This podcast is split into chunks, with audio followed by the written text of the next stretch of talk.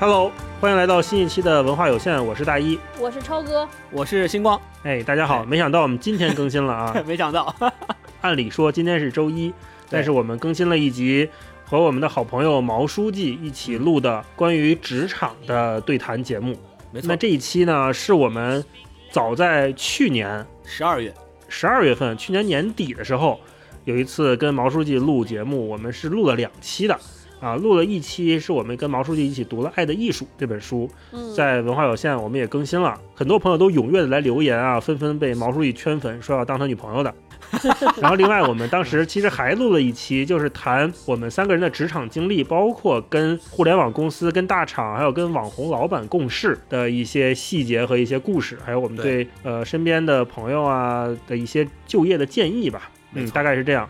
所以今天这一集节目非常感谢是毛书记的基本无害来主要制作的，我们就负责录了一个小开头。呃，没错，希望你能听得愉快。然后我们也是以番外的形式，呃，奉献给大家。如果大家还没有听过的，可以再听一遍，连着听两遍都行。对。还不熟悉毛书记的朋友，我要跟大家再隆重介绍一下，毛书记是单立人的签约的喜剧演员，单口喜剧脱口秀演员，之前也在奇葩说有非常优秀的表现。对，前一阵儿我们还去看了他的专场，那这个专场的情况让。超哥，给我们讲讲，他们俩为什么推举我说呢？就因为这是我人生中第一次看线下脱口秀，嗯，感觉怎么样？线下脱口秀界的萌新，我去看简直嗨炸了！毛书记专场的票几乎已经很难买到了，没错，我们三个也在群里苦苦哀求毛书记，怎么才能成为他的黄牛？但真的线下去看脱口秀，感觉太棒了，特别炸。对，就是我那天全程在一直在笑，就感觉是三十秒一小笑，三分钟一大笑，怎么能那么好玩？而且就是因为我之前没看过毛书记讲脱口秀，说老实话，一开始来上录节目嘛，然后录这个《爱的艺术》的时候呢，就毛书记坦诚了他失恋的心路历程，特别 real，对。对对，然后录这个职场的话题的时候呢，又探讨了很多。这个职场的事情就都偏严肃，没错。然后在现场的时候，才充分感受到了毛东毛书记这个人的个人魅力，哇，真的太棒了，就真是个光芒四射，是光芒万丈。哇，这种人怎么能单身呢？我的妈呀！对对对，是是。现在在线疯狂向大家安利毛书记的个人专场，以及毛东这个个人，个人本人，就大家各显神通吧。单身的姑娘们各显神通吧，单身的小伙儿也行，看你们。本事了，那怎么能看到毛书记呢？说到专场呢，毛书记除了上礼拜在北京做了专场之外，他接下来还会在几个城市有巡回的专场。随着疫情的好转，那个线下的演出呢也会陆陆续续的恢复。单立人的演出和毛书记专场应该也会在更多的地方去做。希望大家喜欢毛书记的，想要去看他的线下演出专场的，能够关注单立人的那个演出的信息。呃，一旦专场票出了，就赶紧去买票去抢票去看那个。毛书记非常精彩的专场演出，对。除此之外，还要向大家隆重推荐的就是毛书记的播客，叫《基本无害》啊，这个播客也是做的非常的好，希望大家也都能够去订阅。嗯，接下来呢，我们就把这期的节目特别的放送给大家，希望大家听得愉快。嗯，听得开心。我说什么我都不记得了，不知道聊什么，我也跟大家一起听听啊。开始。好，开始。我特别愿意做什么心理咨询师以及私家侦探。我的爱好可能是成为一个优秀的表达者。你呢，金光？嗯，我想做一个怎么说呢？难以启齿。我不是难以启齿。我要体验一个不吃苦还能红的人生，就是吃苦的人生太容易体验了。建议年轻人第一份工作是去那种大公司，不管是大厂还是大外企都可以。你找到一个足够让你上升的机制。另外一个角度是一个高人，找一个厉害的人跟他学习，跟对人是个很好的一个选择。但你们遇到过光环破灭这样的情况吗？都是破灭了。永远不要放弃工作之外学习的机会。你有作品了，就会有机会别人认可你。你得创造。别人干单口，有人因为热爱，有人因为想红，有人因为一些虚妄的前景。但对我来说，我这个理由最不酷，但我觉得反而很坚实，就是我觉得我不能没有他，不是因为热爱，就是因为我没有他的话，我就没有那个支柱了。我不认可的人对我的不认可，对我越来越不重要。对，和我认可的人对我的认可越来越重要。选择比努力重要，道理大家都明白，但反而让人很无力。那我万一选错了，是不是我再努力都没用了？我想想这个事儿怎么解释啊？其实就是现实点说，我觉得大概率就是这样。真的，你就你想了半天，给了一个真的是是是这样的。现在很多质量高的播客，不是说我们就是我们，我就 什么不是我们，像基本无害这样的播客，对吧？现在坐在这个屋里的四个人，超哥跟大一老师的幸福感都比咱俩强。咱聊每个话题，咱俩都比咱俩幸福。我不平衡，他怎么这么幸福？感情也幸福，只是对啊，一起工作，工作也幸福。但是我们没有爱好，我们穷啊。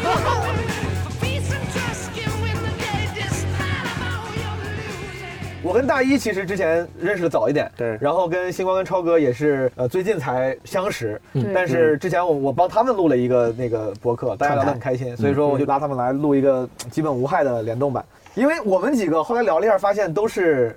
职场人都是打工人，对。对，都是打工人，资深打工人了，而且，嗯，所以说我们想这次聊点关于打工人的各种各样的感受和观察，职业迷思，而且好。很奇怪，就是好像我们有有过很多共同点，比如我们都有过网红老板，对，然后好像也都在类似于这个跟知识和个人成长的平台上工作过，嗯啊，但是这个背景还是各位分别稍微简单介绍一下吧，让大家了解一下，好，大一你可以简单介绍一下你自己的这个背景，哦，我是。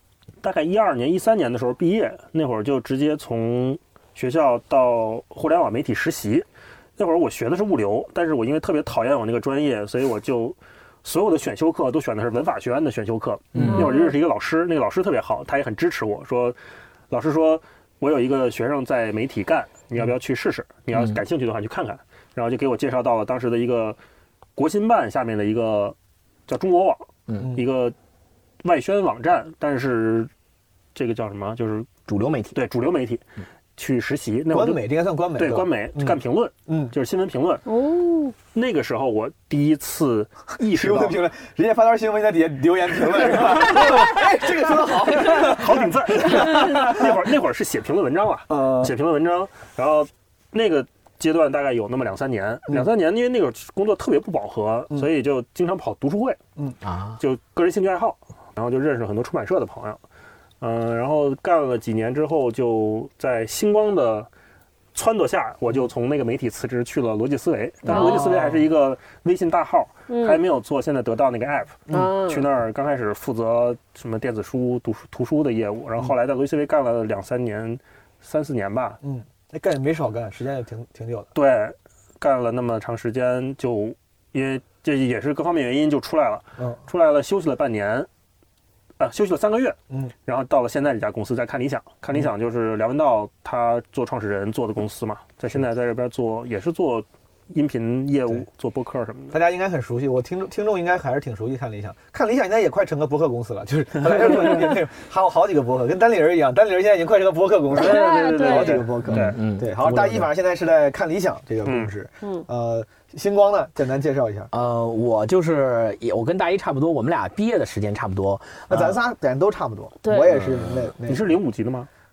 你指的零零七级的，他八九年的。零八，我零八级，就是我零八年高中毕业。我是零五年，不是高中毕业，大学。大学毕业，大学入学。啊，那就是零八年大学入学，也是零八，我是零五，你是零六。我靠，我太老了，零八年我已经大学毕业了。我就喜欢跟这样的朋友录。我这个年纪，其实，在很很多状况下已经没称不上年轻了，对吧？在你们面前还是心里舒服一点。对，继续。我是呃一三年的时候，嗯，研究生毕业，毕业之后，因为我是学工科的，嗯。大一学物流的，我比他更理工。我学电气工程的，嗯。嗯。啊，然后呃毕业之后先到国企的一家设计院，跟我专业特别密切相关的，嗯，就是画图，画那个建筑图。就我是做，说白了就是现在叫高速铁路，也可以叫城市轨道交通，地铁。嗯，我是做那个工程的，然后画工程图，CAD。哇，对，我是做那个学电的嘛，我是就做设计的。然后在国企做了呃不到三年的时间，嗯嗯，就觉得一是国企的氛围我特别不喜欢，因为一眼就能望到头。我五十岁之后大概是一个什么样子，自己能看见。另外一个就是反复的想自己到底愿不愿意把后半辈子就放在画图这个事儿上，然后就怎么想怎么觉得不愿意，就也没兴趣。就每天只要有一张图放在我面前，说你要把这图给我画了。我就觉得烦，让我干啥都行，就是不想画图。嗯哎，然后我当时就想说，那我能不能有机会不在这行干？但那个时候转行也很难嘛，嗯。嗯，然后当时也是因为跟大一一直比较熟的缘故，他不是在中国网当时做什么新闻评论之类的嘛，嗯。我我平时也特别喜欢写东西，然后我就帮他写新闻评论，在他那儿相当于是一个撰稿人的角色，对，帮他写新闻评论，然后相当于在也经常跟他一起跑一些读书会，嗯然后跟一些出版社什么的，嗯，也都有比较好的关系吧，嗯。呃，所以我是先把他，呃，我先撺掇他去转行 到了罗辑思维，嗯，然后过了半年之后，你走了，过了半年，过了半年你之后，要你又让他利用裙带关系把你给弄进去了，过了半年之后，我我说我要转行了，嗯大一就正好顺水推舟推荐我进去了逻辑思维思维嗯当时他们已经开始做得到的 app 了。啊嗯，然后我就也进了逻辑思维。到在逻辑思维的时候，就做音频，跟大一做的书还不太一样。嗯音频就是当时是每天就是我们选题，嗯然后全世界所谓精英人脑中的最新想法，嗯把那些想法从各大媒体上摘下来，然后把它变成音频，每天嗯讲给当时大家听逻辑思维的音频是不是就是那六十秒语音啊？呃不是不是是得到。App 上，我当时也有得得到 App 上的每天六条的音嗯频，明白明白。是我在做那个。哦。后来付费专栏上了之后，也带过付费专栏啊，大概就是做这个。然后呃，从罗辑思维。呃，出来之后，呃，在呃创业黑马，其实也是做线上的 app 的内容，负责所有咱们线上 app 的内容。嗯在创业黑马做过，然后呃做的时间最长的是微博，在微博当时也是做一个付费的内容的产品，叫微加会员。然后现在是在百度对，也是大厂。呃，其实一直做的都是跟内容运营、用户特别紧密相关的工作。好，嗯在超哥发言之前，我问一下啊，你从国企出来，投入到了这个市场经济里面，互互联联网行业里面嗯，你现在现在回头看，你有任何哪怕一丝后悔吗？哎，这是就特别想说的，就是哦当时我从国企毅然决然决定要辞职不干转行的时候，嗯我告诉自己的意思就是，不管将来混成什么样子。不管将来几也也许我永远也找不着工作了，嗯我就在家啃老，嗯或者是就挣不着钱了，嗯，我也绝不后悔，也绝不往回舔。你对自这是这么决绝这是对自己的期望，但你真的你这。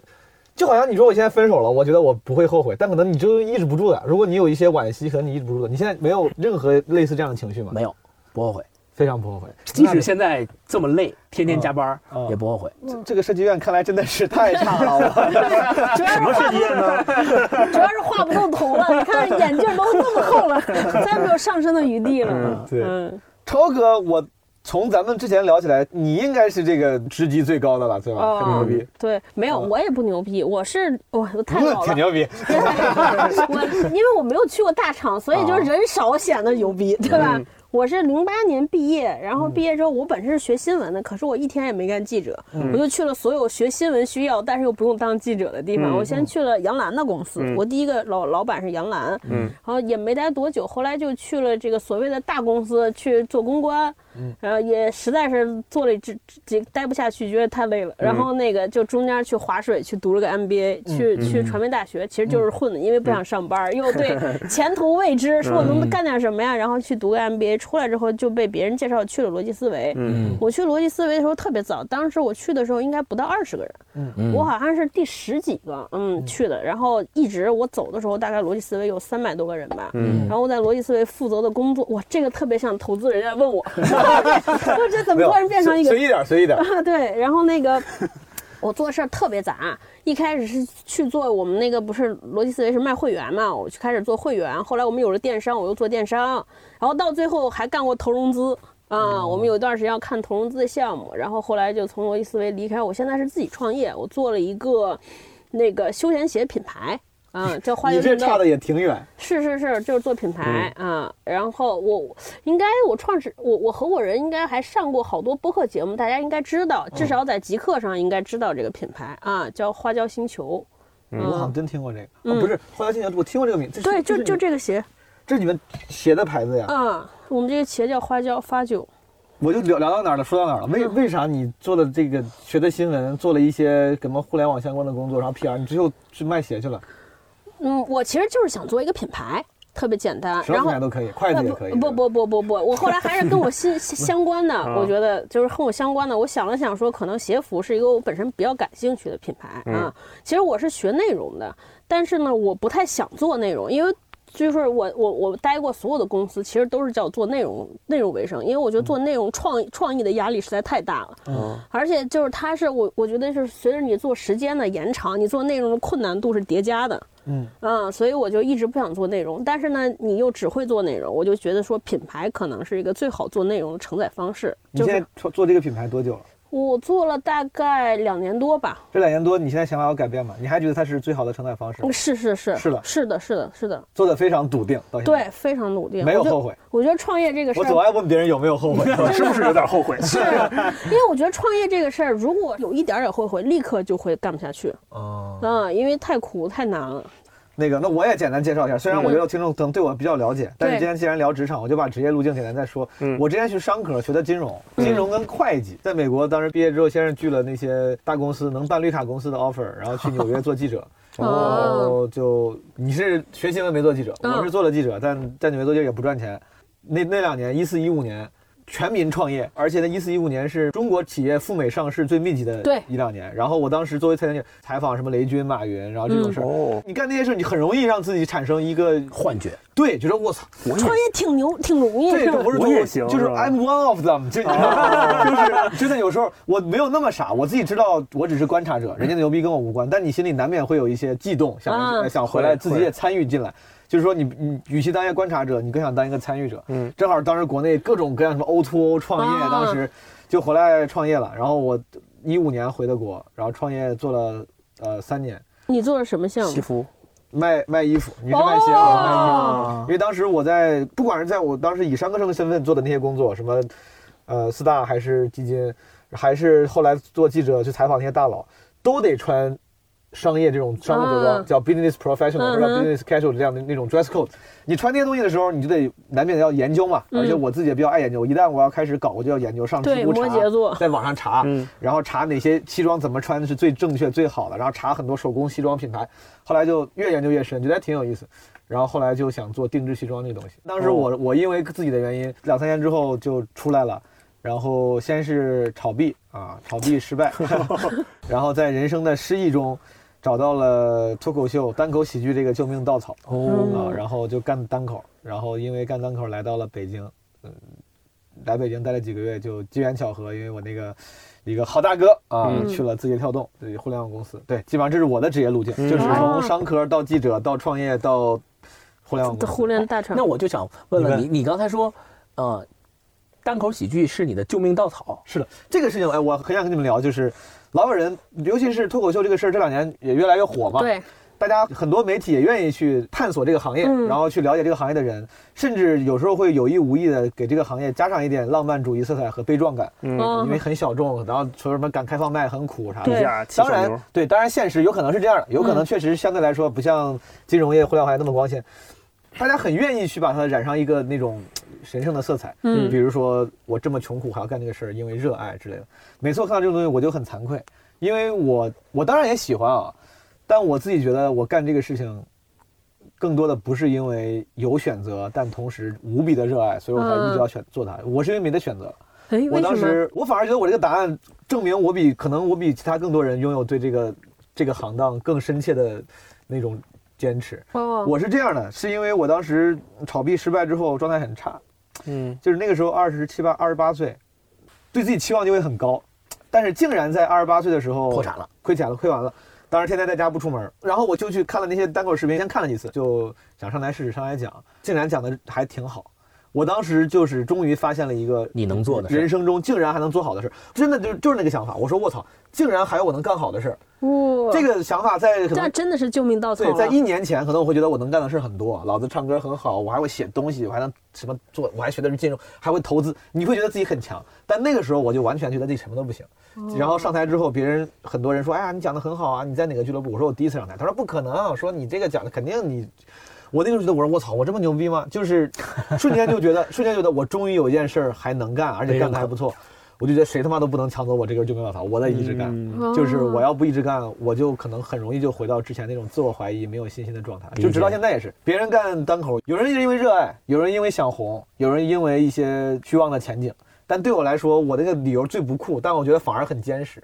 就是我觉得我不能没有他，不是因为热爱，就是因为我没有他的话，我就没有那个支柱了，我没有别的干的更好的事情了。我现在如果不做这个事儿，我作为一个互联网企业打工人，我就是 nobody，我就完了，我就感觉，因为你需要那个认可。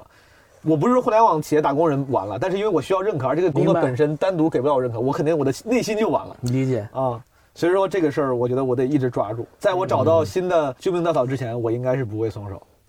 我靠！忽然陷入艺术人生的节奏。你们节目不是轻松的吗？轻松，轻松，轻松，轻松。主要是你问我这个概念，我解释的解释的比较沉重。我真的是，因为你这词形容的让我就救命稻草。我觉得真救命稻草得是什么样的人才能够？可能是我本能的自己老这么想，所以我就不由自主的把他这个这么矫情的词说出来了。但因为我自己内心确实是老想，我觉得很多人热爱，我本来很惭愧，我说我也哎，我好像没那么热爱。嗯，我是因为热爱我要干一辈子，我觉得我没那么热爱。但是我后来就觉得这样的一个关系，反而很多时候比热爱那个关系还能更牢固。没错，没错。毛毛书记说这个提醒我，咱们上次录李诞的后场那个，他自己不也在书里讲吗？就特别 real 嘛。他说我讲这东西其实不是因为我有多喜欢这事儿。嗯。就是当时大家在一块儿，我觉得这事儿能赚钱，嗯，我需要赚钱，嗯，我就能干这个，对，嗯，我当时就是需要认可，需要活着，就这个只有这个事儿能让我 feel alive，就是，嗯，厉害厉害。我后场那个那期我听了，你们聊那期那个书你们都看了吗？对，其中有句话我记得很清楚，李诞说，大概说的意思是脱口秀不是一个职业，对，是一种人格，嗯，有这么一句话，我觉得还挺同意的，就是你干这个行，就是它其实是一种。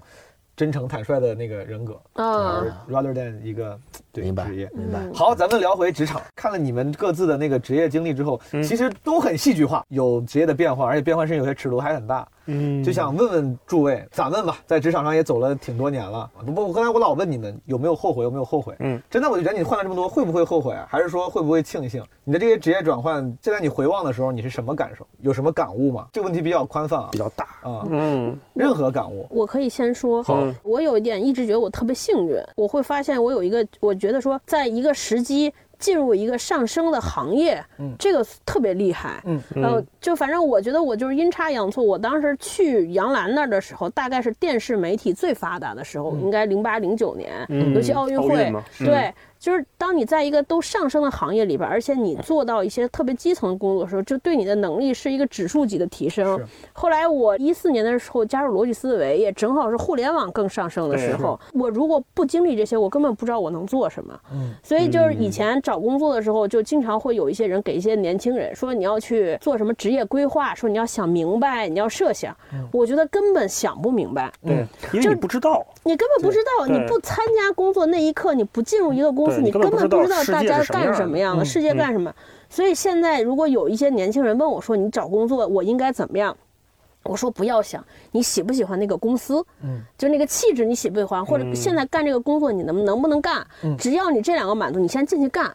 然后干着干着，你就明白是怎么，就就跟找对象是一个意思。你不跟他在一起，你就老在外边看，嗯，根本没有任何的收获啊。你那个先谈起来，对你先走走看。然后这是一个，还有一个就是，我一直觉得说跟厉害的人在一起也很重要。就我这些老板，我不说他们当老板的这个行不行，但是他们本身是一个很厉害的人，我就跟他们在那个时候就。尤其我跟杨澜那个时候，我进去就是一个实习生，我在看他们这些厉害的人在一起说话，在一起聊天他的包括他怎么做事儿，我觉得这些对我的。感染或者对我的影响特别大，嗯，我我我我就一下子明白了，大概厉害的人应该到那儿。同时，我觉得也让我特别现实，我就立刻明白，我可能再怎么样也到不了那儿。比如刚才毛书记问我说创业后不后悔，我就因为经历了这些之后，我就不太后悔。嗯，就第一个，我大概能知道我这个公司会做成什么样，肯定我就想我不可能做到马云啊，就就那种。对，然后呢，另外一个事儿是我跟这些人在一起之后，我就发现我不能去到大公司，因为去大公司时候我老没有存在感，嗯，就我不知道我做这个事情的结果导向哪儿，而且这个结果是不受控的，嗯。后来我就慢慢明白，说我迟早有一天得自个儿干一件什么事情，不管干大干小，但这个事儿是我能自己能够阻止，我自己能够说了算，然后就就慢慢走到今天。你说刚才说这个，有时候你得看这，比如这个行业是不是处于上升期啥的。就这就是所谓的，不仅要看个人努力，也要考虑历史进程了。对对对，我反正我觉得运气特别重要。但这个事儿我非常同意，但这个结论一旦抛出来，不会显得有点悲观嘛？就反而觉得很无力啊！就是那我怎么选？选择比努力重要，道理大家都明白，但反而让人很无力。那我万一选错了，是不是我再努力都没用了？嗯，我想想这个事儿怎么解释啊？其实就是现实点说，我觉得大概率就是这样的。真的，你就你想了半天，给了 真的是是是这样的。你你就想，就是说一特别简单的，就是当时好多人学维修 BB 机的、传呼机的技术呢。哦，那你出来的时候，就是根本就这个行业都没有了。然后包括我们好多同学就学传媒。特别优秀，然后他他，而且他对媒体这个事情有执念。我特别身边特别好的同学，他为此还转了系，他是学建筑的，转到传媒，然后去了杂志，杂志就是衰落了，他一点办法都没有。你说是他不优秀吗？他非常优秀，嗯，但是就没了，嗯，挺伤感，是特别伤感。另外一个视角就。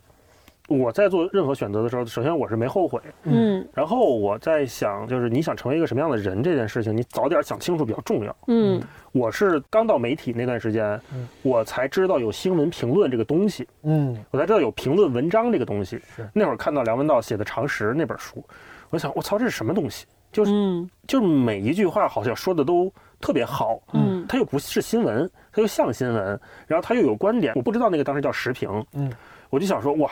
要是能像这样的人，得多好多厉害！后来我跟星光不是经常跑读书会嘛，嗯，我们俩会近距离的，就是看到梁文道，嗯，看到他的气质非常好，非常儒雅，非常君子。有一次参加一个读书会，是骆以军一个读书发布会，然后梁文道去给他站台，结束之后有一个签名环节，签名环节我们俩也去找梁文道签名，找骆以军签名，然后就有一个读者就去问说：“道长怎么能联系到您？因为想跟您再交流。”嗯，然后梁文道说：“说坦白讲，这个世界上。”所有人都找不到我，只有我的编辑能找到我。嗯，那会儿我就想，我们俩就说说，我操，这要是能成为梁文道的编辑，得多牛逼！得是一个什么样的人能做他的编辑？然后后来我们俩慢慢的在发展兴趣爱好的同时，就我越来越笃定要成为一个受人尊敬的知识分子，同时是一个优秀的表达者。这是你这是你的目标呀？毕生目标。我要成为一个受人尊敬的知识分子，这个挺牛逼的。对，这个太大了，太大了。然后后来我就想说，那往后退一步，做一个。就是优秀的表达者，嗯，不管是做微信公众号那会儿我们也写，对，然后还是做播客，也也自己也聊，嗯，我是觉得一直在往这条路上去努力的，越来越近了。对，然后在罗辑思维那段时间，我就觉得像上了一个军校，嗯，因为我坦白讲，在传统媒体的时候，我只是说打开了一点对媒体的眼界，嗯，通过这个资源，我认识了一些我可能感兴趣的人，我尊敬的人，嗯，可能能简单的 touch 到他们，但是并不能跟他们。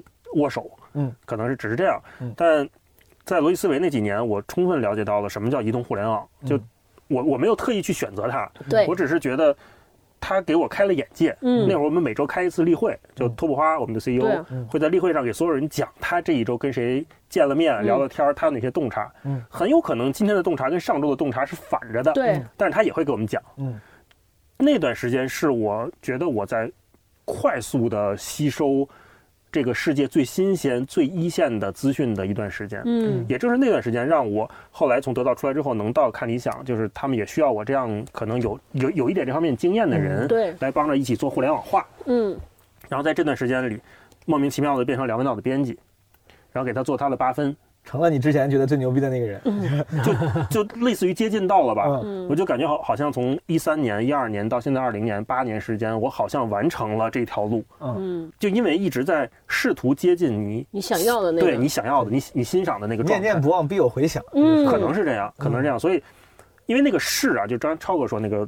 整个大趋势，嗯，我坦白讲，我自己是看不明白的，嗯，我也不认为我能把握，我我觉得我今天踏入这一行，这一行明天没了也很有可能，嗯，我没有这个信心，但我觉得你自己想想成为一个什么样的人，你去往这条路上努努力，嗯，这个比那个选择更重要，嗯。嗯，这是我的看法，嗯，星光呢？我是觉得他们两个人都分别说了各自在职业生涯和选择上的一些原则，嗯，我其实没有想过。我到底想要成为一个什么样的人？但是我想过，我不想成为什么样的人。哦，嗯，就像你说的，我选择从国企出来换行业到互联网来做这件事儿。实际上，我的学的专业和我之前所有的经验，在新的行业里面都不适用。嗯，那我为什么还要做这样在别人看来非常大的转变和选择？嗯，而且还放弃的是一个国企的铁饭碗。嗯，就是因为我多次问自己，你到底要不要在这家国企一直干到死？干到老，我给自己的答案都是不要。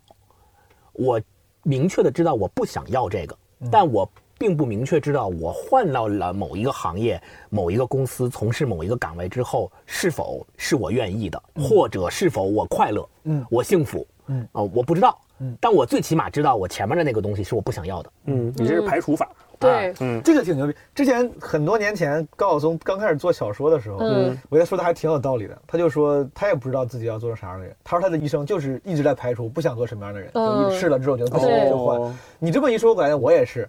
我学的金融啥，那个时候我觉得就像很多人在国内当然那几年学计算机、学生物一样。对，我那几年觉得金融是个好的专业。对，学出来之后也干也干了相关的工作或者实习，然后。我发现我不适合，可能跟你当时觉得我不想在国企干一样。我那时候 PWC 在美国 PW 就是四大是对最容易帮人办绿卡的，很多中国留学生很想在这种这样类似这样的公司，就是名声也不错，而且也能帮你稳定下来。但是你反而不想要。我现在就去实习了几个月，我就觉得这这不是我想干的事儿，就是不是干不好，因为中国人咱们做那种关于数字相关的东西，真的就正常，挺容易，不难。那 Excel 表做一些那种东西，做点数据太容易了。当时我记得交接我实习生，他说这是一天的工作，那天一天的工作我稍微熟悉上之后，半天就做完了，下半天就在那看小说、刷微博，就是能。干好，但我不想干，我就真的不想干。后来就那个 offer，我就截止最后一天，我给我给拒了。那还挺有勇气的。当时就是天真，我当时这么想的，我说你看我挺牛逼，我这能找到这工作，我就先拒了，去干点那个什么，比如记者类似这样的工作，有理想大不了我再回来，我已经证明我有这个能力了。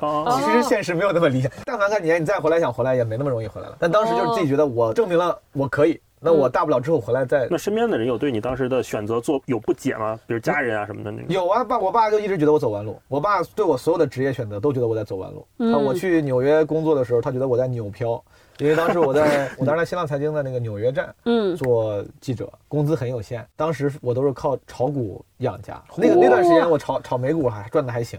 嗯。我后来回望也是因为运气好，我其实也是运气好。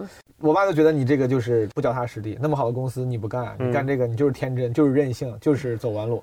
我回来创业，我爸也非常明白的告诉我，他的态度就是觉得我走弯路，他不同意。但他很好的地方是他没有强制的去改变我的决定，他就让我走弯路，同时也很生气，但是也没有对 没有干涉。就继续走弯路。嗯，对我爸一直都不不满足。我干脱口秀，他当然更不同意了啊！我到字节这工作呀，我爸太开心了。哎呀，我爸开心的不得了，其实觉得你终于找到正经稳定的了。字节跳动我知道，我知道字节跳动，字节跳动是大公司。他当时就特别喜欢我去 PWC，因为他当时本来不知道普华永道是个啥，上网查了一下，发现普华永道是个特别牛逼的公司。嗯，他就觉得你就应该在这样公司干。拒了那个 offer 之后，他就念叨了妈有五六年。哦，直到五六年之后还在跟我说，他说普华永道，普华永道你咋不去？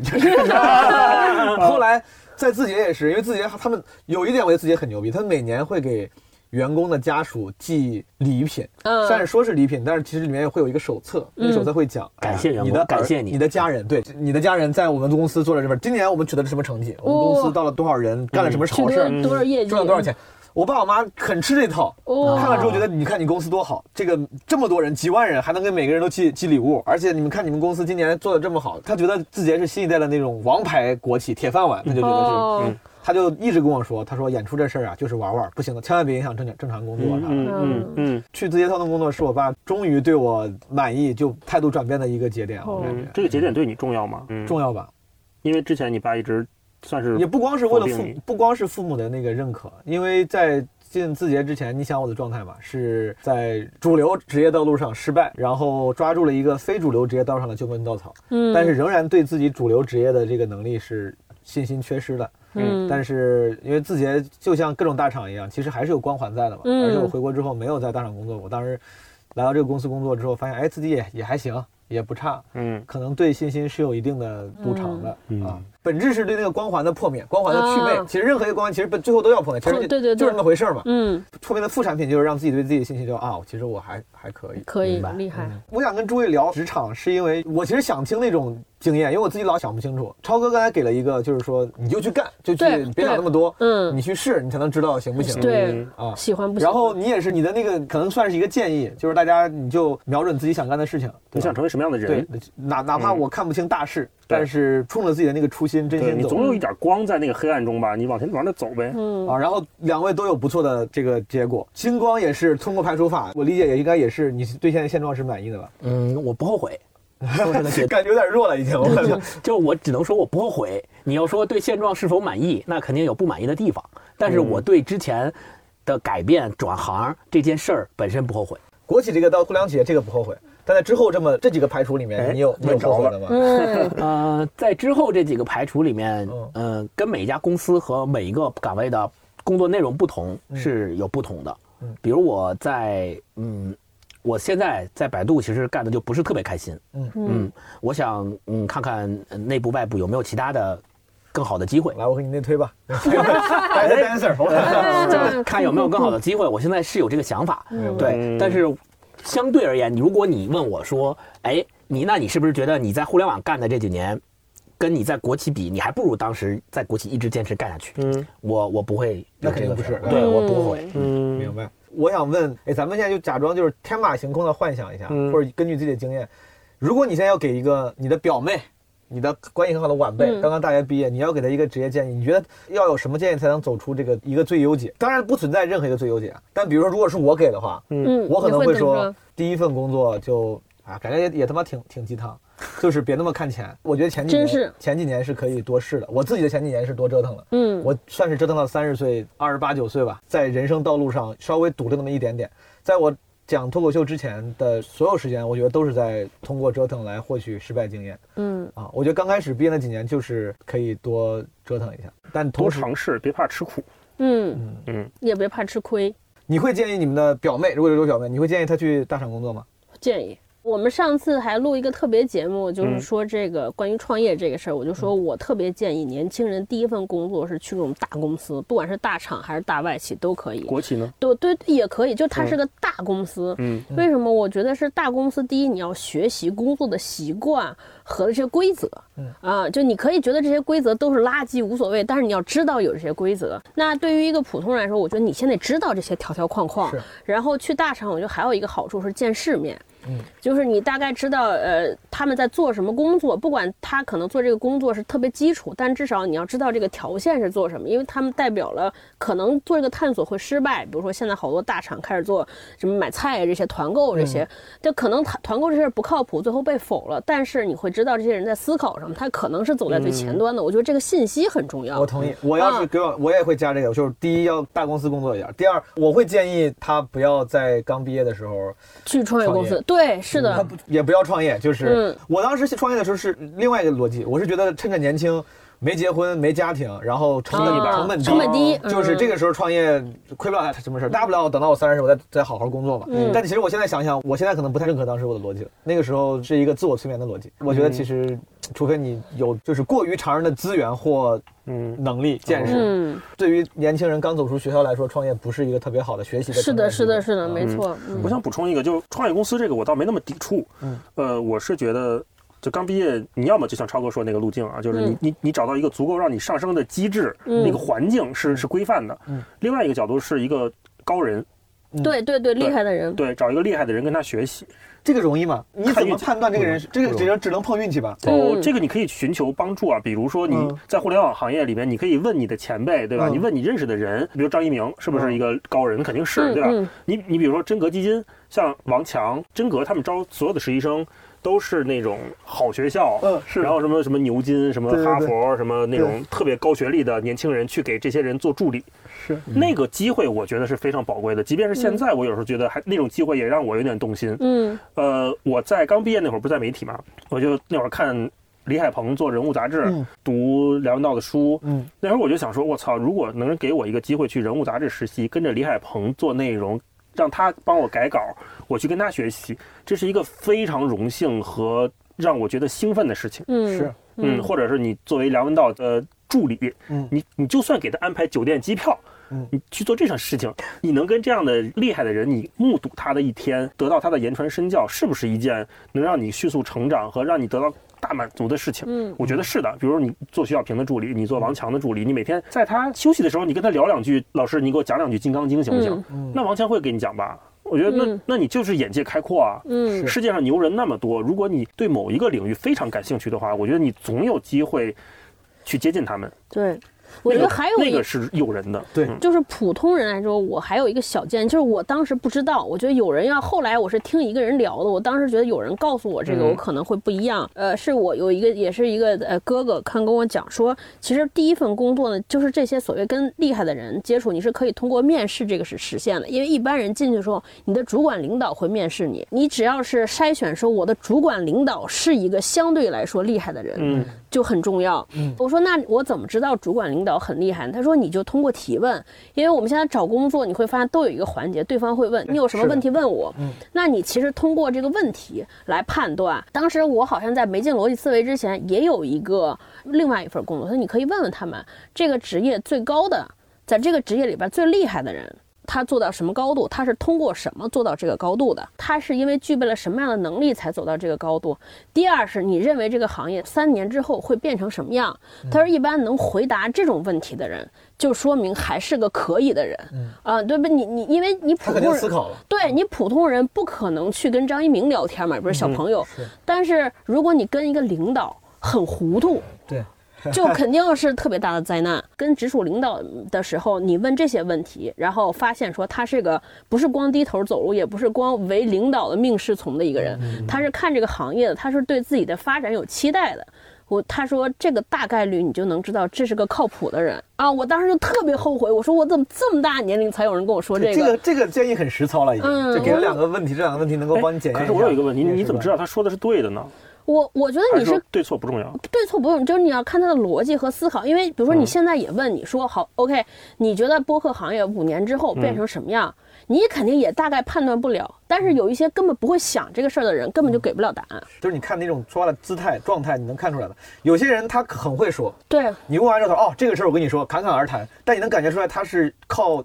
情商或本能或沟通技巧来回答你这个问题，没有信息含量。对，然后有有可能，比如我要问你播客，你会真的，哪怕你这个答案不确定，但是你的状态会让我觉得你真的在思考，你真的想这个事儿了。嗯，我觉得咱们应该是有基本的判断这种姿态的能力的。是是是，他就是说跟一个这样的领导一定会很厉害，我就觉得这个还挺好的。嗯，我的一个建议是说，呃，当你参第一份工，就不管你是刚刚参加工作，还是你已经是。在职场工作很多年了，嗯，你换了几家工作和换行业，不管怎么样，可能比毛书记说的还鸡汤，嗯，就是永远不要放弃工作之外学习的机会。比如呢，就我举个例子，很多人可能工作了很长时间以后，慢慢慢慢这工作就变成了他的一种例行的事物，嗯，然后每天所充斥他他的生活中的就是这点事儿，嗯，每天就是重复的这点事儿，嗯，然后就没别的了，嗯，他也能够把重复的这点事儿做的。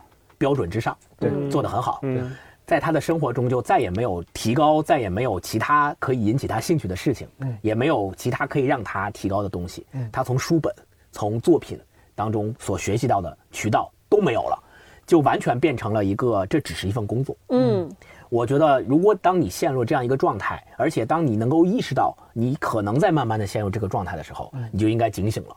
要么就是这份工作可能在你看来就只是一份重复劳动性的工作，那你应该去在其他的渠道去找那些可以继续让你成长的作品，比如说做播客，比如说开个公众号，对，类似于这种。那如果说你觉得这个工作我又不想做播客，我也不想呃开公众号，我还是想在工作上去获得更多的成长，那你就要想现在这份工作是不是你要去承担更多的责任，或者是要去扩展更多的工作领域。对你说这个，我很同意。我之前我用另外一种说法，也跟就是在别的渠道表达过这类似的建议。我就说你得创造，create something。嗯，工作是一个例行的 maintenance 的一个工作。嗯，但是你像比如说做播客、公众号，当然它从某种层面它是兴趣，是一个额外的成长机会。但同时在我看来，最重要的它在创造一些东西。哪怕你发微博，你发了一个影评两句话，说明你这个你在创造一些东西，你在思考，主动思考，对吧？这个我我补充一个，我在维思维的时候，我那个领导，嗯，他是北大的中文系的吧，中呃很厉害。嗯，他那会儿跟我们讲说，语言学博士，他那会儿每天都会发微博。嗯，那会儿微博还限制字数一百四十字，他就要在这一百四十字里把一件事情说清楚。嗯，他把这个当做他的额外的训练，或者是他的额外的兴趣。嗯，后来我就发现这件事其实挺难的。嗯，你每天发微博，你说什么呢？是，你说一个东西之后，你能不能？你说一个电影真好看非常好看，贼好看，对，牛逼还能说什么？是，对对而且你即便是有些遣词造句，你这句话以了结束，你下一句话能不能不以了结束？太好看了，太牛逼了，你能不能换个句式？嗯，这个事情，当你去注意它的时候，你会发现它没有那么轻易做到的。是在这个过程当中，你其实是在训练自己，能不能用多元的方式去表达？那怎么多元？你得看得多，你得见识得多，对没错，这就闭环了，相当于对吧？你你得先 足够多的输入，你才能足够多的 创造。出倒逼输入，是，对，嗯。反正就是我如果要是给表妹提建议，就刚才就我就会应和你这个，我说就是你要找一个能创造东西的兴趣，这个兴趣一定要让你能够持续的创造，嗯，不管是乐曲、文章、图片，你喜欢摄影还是什么对思想，是的，它能够不断的滋养你，让你成为一个枝枝蔓蔓更好的长出你的枝枝蔓蔓而且。有一个非常功利性的原因，就是当你创造东西的时候，你才有机会接受认可。你有作品了，就会有机会别人认可你、附对和你。咱们不老说职场什么成就感缺失吗？你就不会缺失了，或者说就更容易不缺失了。对是的，就像有一个地方自己创造一个可以受到反馈的机制。对对对对对对，就像超哥刚刚说的，我们也建议说，你刚毕业的时候能够尽量去大厂或大公司去接受流程化的那一套训练，那也对你来讲也是新鲜的训练。是但是这里会有一个问题，当你在大公司工作了一年、两年、三年，时间长了之后，你很有可能会疲惫会陷入我刚才说的那个部分，就是每天的工作都是重复性的，你没有在能够在外界的其他渠道对你有滋养了。这个时候你就要注意到这个问题，嗯啊，那咱聊聊这个问题，聊聊这个互联网大厂这个事儿啊。咱俩都在大厂工作过，嗯你们那个其实也哪怕没有就是非常严格意义上的大厂，但你们也肯定是非常密切的观察者。嗯嗯互联网大厂，咱们刚才这个讨论的结果是很适合，至少是作为起步的一个平台。对，然后也有很多人把它当做职业中间的一个跳板，比如说我现在至少是职业中间，跳板不跳板我也不知道，我不知道能做到什么时候，但是至少我是职业中期才进入到大厂的。嗯。你们觉得就这种组织形态，互联网大厂，咱们这样一个俗称，这样一种组织形态，它适合作为职业生涯中的一个长期奋斗的平台吗？甚至终点吗？星光肯定是很好的想过这个问题。嗯，我现在你如果现在问我，哦我的答案是不适合。哦，为什么？因为，呃，从几个方面讲，从我自己的方面讲，我待过，呃，现在在百度，之前在微博，对。在这两个大厂里面的经验都是我的观察啊，我身边的同事在大厂里面待到四年、五年、六年、七年以上的同事，嗯。他们的眼界、他们的见识。都是被他们所在的环境所束缚的。哦，就像我刚才说的，不再让自己的枝枝蔓蔓往外长，不再从外界和更多的渠道去吸收和输入很多营养的东西，因为大厂给他们造成的环境就是你在这个环境里面是非常舒适的，你不需要做那些努力了，嗯。你就可以活得很好，是。像温室里的花朵一样。嗯。而且如果你在一个大厂里面干五年以上，基本上你也已经走上领导岗位了，嗯基本上你的职级、你的收入都是很体面的了，嗯。那你就更不需要去做这样的事情了。所以，如果你的追求，嗯。也恰恰就是像那样的追求，你就想做那样的人，稳定，我觉得没有问题，在大厂可以待。但我我自己问自己，现在我愿不愿意做成那样的？我我不希望自己是那样。但我觉得其实哪怕如果有个人真愿意成那样的人，比如就是咱们就所所谓小富即安，嗯，在大厂里面应该也是个悖论。如果你真抱着这样一个心态，应该很快会也也被弄。弄对对对，所以我刚才特好奇，因为我没去过大厂，我特别好奇说。到底，比如说我在大厂，我就我也有另外的工作，像双雪涛不是一边在银行当职员，一边写小说嘛？大厂存不存在这种可能？就是我就真的是纯混，我也在职场上没有任我觉得何追求。很难。嗯，我哦你像啊，咱你这双雪涛是个例子，包括刘慈欣在那个水娘子关水电站，对对吧？对，我觉得陈春成是不是好像写之前也是有一份比较闲的工作，哦然后可以写我不知道写东西哈？我记得是，就是我觉得这种这类似这样的故事嗯，那个工作都需要闲适一些，甚至需要枯燥或者无聊一些，嗯你才有时间、有精力、有欲望、有对有欲望去探探索一下那个。你像我现在在字节，其实我觉得不是最忙的部门了，嗯因为我们不是像程序员这种前前台部门嗯，我们是在算是中台，然后没有那么忙，甚至有时候，比如这一天是可以按时下班，不用什么加班啥的。但这种情况下，我会发现我回到家，哪怕我十二点睡觉，其实我有四个小时可以干我自己的事儿，我可以写脱口秀段子，我可以创作。但我通常状态就是我不想动了，我不想，嗯我想躺床上玩手机。可能当然跟我的懒也有关系了，是我自己个人原因。但是我觉得跟工作这个事情对你消耗心智的那个消磨，就是那个精力的消磨是有关系的。你没错坐在那儿，你回家，我有时间，我有四五个小时了，而且我也不用加班，我就是不想弄，没错我就是没错啊是的嗯，很消磨时间我我跟你一模一样。是吧？之前齐墨，你像我们脱口秀演员周奇墨说，他他说他最适合创作的，他是个很资深创作者了，就脱口秀。他说最适合创作状态就是不能太忙，就得闲一点，就得无所事事。嗯，这样的时候你才有闲心去想，我想点那种有的没的那种段子啊、想法啊之类。如果你天天都填得很满，其实是不太适合创作。不光是大厂的问题，嗯，就道长也经常跟我们讲说，你做内容的人，你做设计的人。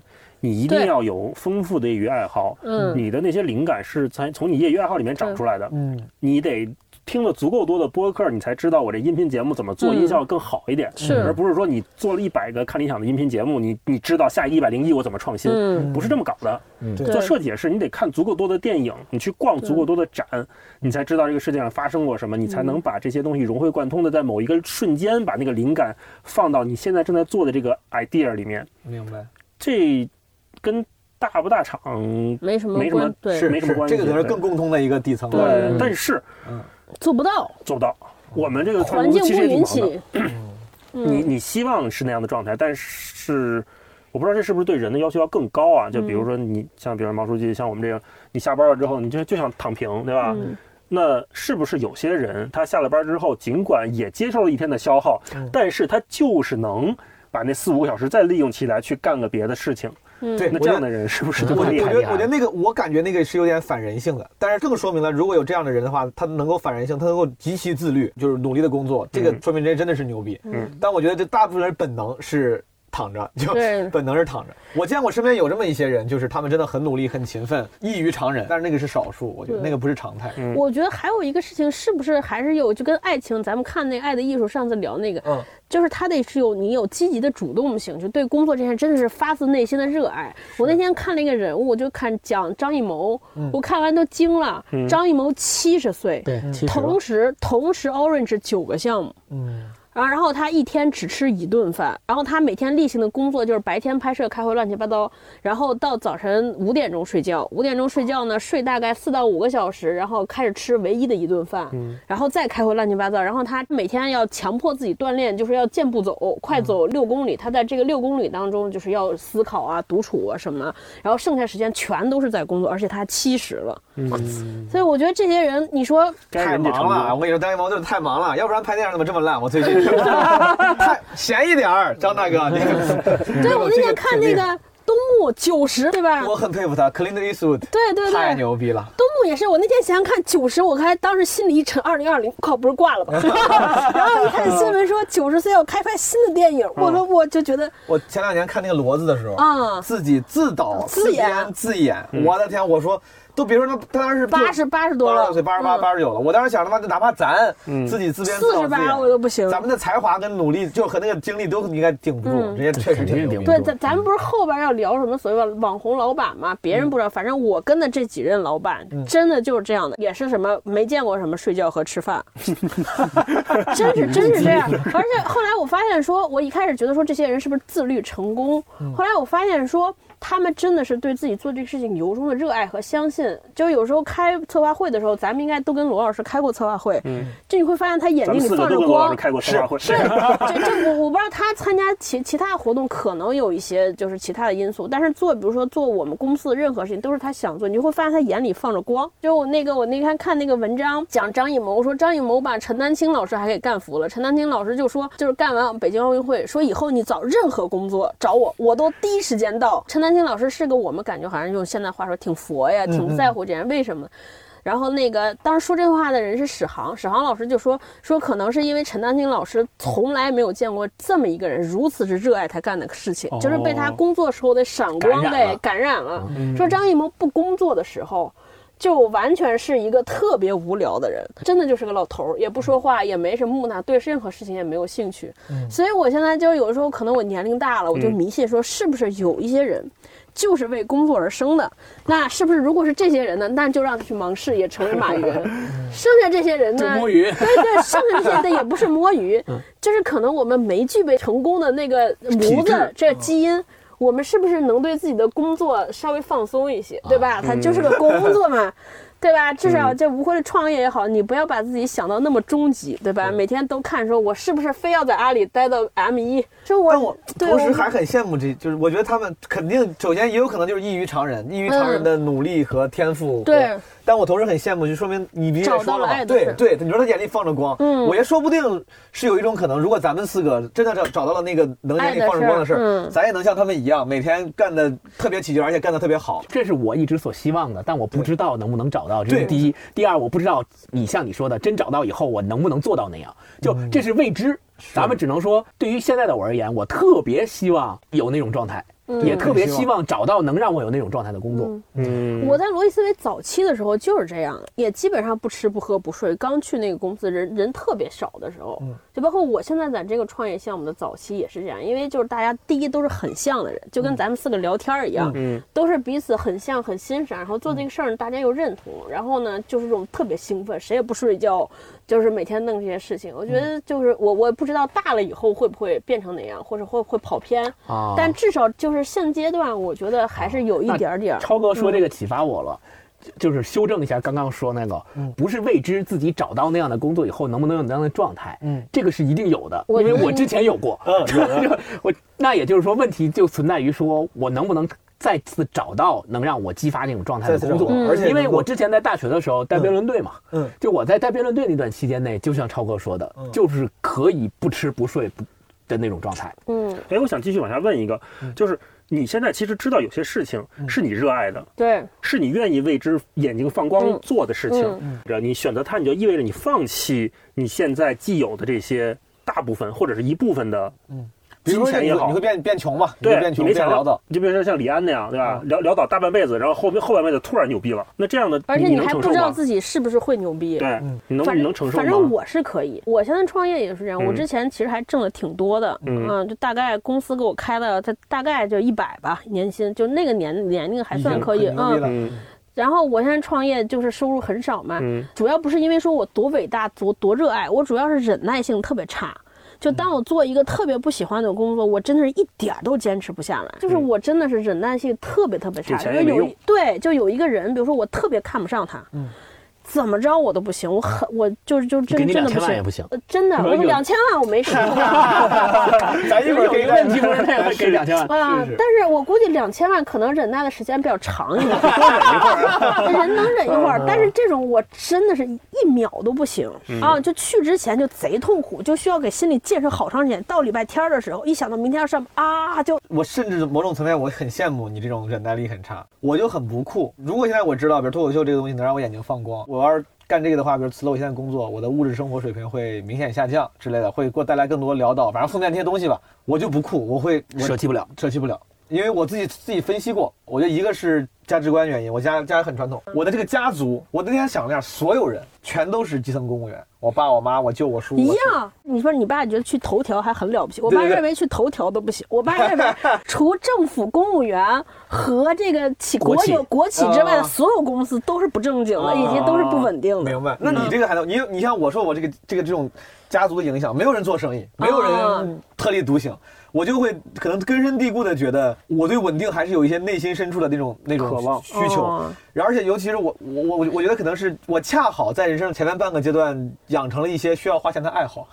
就真的，我觉得这个有 什么？很不幸，就是比如我就我我就是喜欢滑滑雪，我喜欢跟喜欢的妹子去吃好的餐厅、好的酒吧。就是我不是吃不了苦，我天天骑电动车，冬天我就喜欢骑电动车，我也不用非开好车啥都无所谓。但是我恰好也爱好就是要花钱，我就是喜欢旅游，我喜欢去国外什么不一样的地方玩，有时候就是很花钱。我当时就想，如果我要是前半生恰好养养成了一些那种习惯。都是比较不花钱的爱好，比如说爱看书、爱读诗，那可能我就无所谓了。但我现在我一想，我要是辞职了，我没钱，我以后遇到喜欢的姑娘，我没法带她去好餐厅吃饭了。哪怕她无所谓，但是我有这个习惯，我这习惯已经养成了。我之前的爱好是买包和买酒。怎么治好的？你这个，你这个比我花钱，我感觉。嗯，我后来发现说你得。哎，我我我这个太不健康，我觉得就是这样，就是你得猛劲儿造，嗯嗯，就跟吃饭似的，你爱吃这个吧，你猛吃吃顶了，差不多就那样。对对，我觉得就是跟打游戏你打起来就那样了，我就去魅了。对我那天还跟他们就我们嗯讲购物那期，我当时真的酷爱买包，就去一个店里边买三个包拎出来，然后突然间有一瞬间，就是现在可能也是年龄大了，然后家里也穷，就觉得好像也没那样，就过了那个劲儿了。可能也跟性格有关，因为我就是属于那种注意力特别容易牵引的人。但我觉得你这个还不算很深层的个人意志的体现的爱好，对你这就是消费嘛。对比如我喜欢户外运动，我喜欢爬雪山，嗯。有一段时间，那这就很花钱。你爬雪山请向导干啥的，就是或者你要去国外爬个乞力马扎罗，就是花钱的。我也不是说觉得它东西，我想用这种活动给这上贴一个精致的中产阶级的标签，我就是喜欢，但他就是花钱。这种是真的是就是跟个人性格相关的爱好，就很难舍弃我非。常理解，我我我喜欢看戏嘛，哦我就是各种戏剧也买票也不便宜啊，几百甚至好戏可能得上百，就是还得抢，你还喜欢买手办，就这种都加价买手机，都不便宜啊。所以说，当咱们是这样，的时候，确实会影响你去选择眼里放光那个东西的时候那个是的那个决定，对就很不酷。因为你你从那些爱好上已经再次丰富了自我。对对对，有点对。对吧？如果你那些爱好都没有遇到，然后你只有单口喜剧这么一个爱是的如果好的话，你就会只有它堵到上面对。去。没错没错没错没错。嗯。当你选择太多的时候，反而就唉，现在也不知道是是好事是坏事。丰富总是好事儿吧，可能性更多一点。看戏也是，当时我在纽约不是没钱嘛，那时候很穷，但我就想去看百老汇那些剧，就是有点钱我就去看剧，哦，然后甚至去抽那个门口什么的抽那个 lottery，嗯，抽可以便宜买票，嗯。就去哪怕便宜买，我坐到边上我也要要看，对，就是花钱的爱好，一旦养成了就 就之后 就会。哎呀，那你这说，我回去找点什么花钱的爱好，是不是就能回去工作了？找一找，是不是我就能回去上班去了？就让你受到牵绊。对，待在稳定工作这个牵绊就会多一点。哦，大厂这个我自己现在，我刚才又捋了一下，我觉得咱们都同意适合刚毕业之后对去，而且他是不是能够总结出来一个不太严谨的规律，就是越早去越好？因为你像我，你现在年纪职场中段去，我已经觉得其实不是很理想没错对没错不理想，不理想。中段去，我觉得很尴尬。对，职级也不高，你还有可能，可能你的领导比你还年轻。而且你而且你干的活的强度真不比去创业公司干的强度更大，这不不不不不更更低更少更低，对对。对，而且跟你一起拼的都是比你年龄年轻的人，嗯是。你们拼的是同样的事情，你根本就没有在拼认知，没有在拼眼界，你拼的是在你能熬多久。你还有同辈压力，所以这就是我说的，就大厂它是一个，它不需要你有太多创造性，嗯，它是一个拧螺丝钉的工作，嗯。他想要的是这个岗位的人走了，马上接下来的那个岗位的人上来之后，他不会对他的大业务有影响，肯定。所以这也就意味着你在干这个活儿的时候，你的创造性就已经被局限在那儿了，也就意味着说，以我们中段的这个。阶段进入到大厂，你依然干的是这种没有创造性的螺丝钉的工作。是的那你所遇到的同辈压力，人家比你年轻，人家干这个是是没问题啊。你都这个岁数了，你还在干这个而且你，心态上也不会那么拼了。嗯你二十多岁刚毕业的时候，我那时候你说你挤个出租屋，然后晚上回家还要为了工作干嘛？都我 OK，我要拼，我年轻。嗯咱们这个年纪要再做的话，其实不太有那个心态。对我还得滑雪呢，赶紧弄玩一下。我还得开哎心，我还得看现场，谁加班不加？你中段去，你也没有混到那个高层，那个也没有那个职级，也没有年轻人的激情，你就很尴尬。而且你没那心不气儿了。嗯咱俩越说越想哭了，我觉得。所以说，就咱们得出个结论，就是越早去越好。那你说有些人，比如在阿里，有些人就干到高层，干了十几年，他们有些人也很优，比如你说在大厂会限制你创造力，但好像咱们在外面看那些报道、那些故事，似乎大厂里面有有一些很牛逼的人，他们是怎么能够不压抑自己，或者是去的早呗。就是去的早，我那蒋凡多年轻就去了。对，行，朋友们，反正给你们一个结论啊，要不早点去，要不去的早，都去的早，对对对，嗯，要不然别去大厂。嗯然后顺着那个超哥说的，就是广弘领导这事儿嗯，啊，其实就是跟对人是个很好的一个选择。嗯但你们遇到过光环破灭这样的情况吗？嗯，破灭有啊，有肯定有。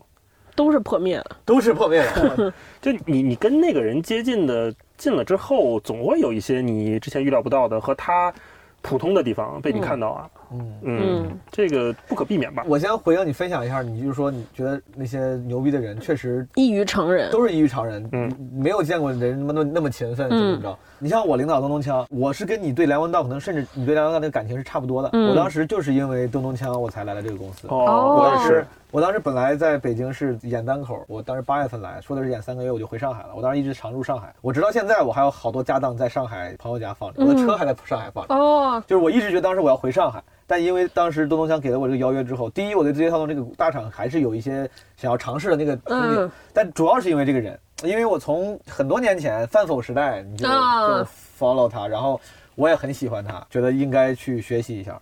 我当时对他的感觉也是一样的。我觉得他的优点在于，你说异于常人的勤奋啥，我们倒没有观察到，因为他可能有家有孩子，在工作上没有办法那么拼。但他异于常人的一点是特别会利用碎片化时间。我觉得他的，你就好像我觉得我上了一天班回去了，我就干不了啥事儿了。他同样在字节跟我一块儿上班，还是我领导，他事儿可能比我还多。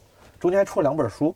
对，六里庄跟文案的基本修养。对，六里庄可能在入职之前可能就整理的差不多了，但文案基本修养真的也是，我是知道他是在工作同时利用业余时间一边整理一边弄出来的，而且同时你像他还有公众号，还有得到了一课，别的啊，对对对，得到的课当时也是，就是一边工作一边说，他说我要去得到录个课，就是。同时能搞出来的，对，而且他之前我记得写过一个东西，写过一个公众号，还是写过一个什么，发过一个微博，就说他说他之所以能比别人多的这么多，就是因为能很好的利用碎片化时间，不那么浪费时间。我当时觉得，我以为这只是一个简单的决定，对我只要决定我不浪费时间，我利用就可以啊。直到我有了一个稳定的工作之后，才知道这个其实很难。你心里决定了，但是你肉体上你做不到，你知道？你回家想躺着。所以我觉得这个他很厉害哦。你你会不会难过？他有这么多碎片时间做其他事，让 你做那个。哎，没有没有没有，我吴东强还是很忙的。我跟你说，他只是业余时间利用的好。这句话写到片头啊。对对对对。梁文道也是，他每天睡四五个小时。他说他最近。年岁大了，刚过五十嘛，就马上五十岁生日，现在必须得睡五个小时了。之前每天睡四个小时 啊，他有我都特别羡慕这些六到八个小时的阅读时间。嗯，呃，每天反正无数个会，只要一睁眼就是在处理工作、开会。我不知道他怎么安排他的时间的。嗯，因为他除了看理想，他还有别的好多事儿，什么写专栏、给人弄这个书评、弄这个弄那个、开开各种策划会。我就特别羡慕他们这种一天只用睡四五个小时的人。嗯，我觉得我一天要只睡四五个小时，我能多出好多时间来干我喜欢的事儿。不是，我也一天睡四五个小时，但是我多数时间都是看电视剧，十集。哎，人人设不应该是职场精不不不，我不是职场精英，不是职场精英，我才这么躺。啊，你看什么电视剧？突然突然画面变了。我就是昨天看那个书看太痛苦了，就看什么大秦赋，就必须看那种不用脑子那种那种那种。真的，我真想知道你看什么电视剧。真的，我昨天看大秦赋。大秦名字啊，大秦赋啊，就是讲秦。中国的人就他们是不是最近还说什么有个电视剧叫什么庄庄台叫啥？庄台对对庄台，我以为是个开玩笑，庄台不是中央电台，对，全完北京，对，他真的是个电视剧，是是是，他为啥叫庄台？是个小说改编的，他那个人他就是给秦腔，他给秦腔的那个唱秦腔的。台搭戏台的，庄台的工人。安装的庄台。哎呀，大家一聊起来这个娱乐，感觉这这这这。聊什么职场？你？聊聊《鬼灭之刃》吧。我看爱的艺术看不下去的时候，我就看了《鬼灭之刃》。是是是，我职我的人设真不是职场。我就是我到现在，他们问我为什么创业，我说这么简单，这不就是找不着工作吗？大家，那找不着适合的工作，也那只能自己弄一个了呗，就就特别简单。嗯，我觉得有个网红领导，有一个心里想要去跟他一起共事的这么一个算是偶像吧，榜样，我觉得是个好事儿。哪怕最后离近了之后，你会发现可能光环会有些破灭。对，但通常来说。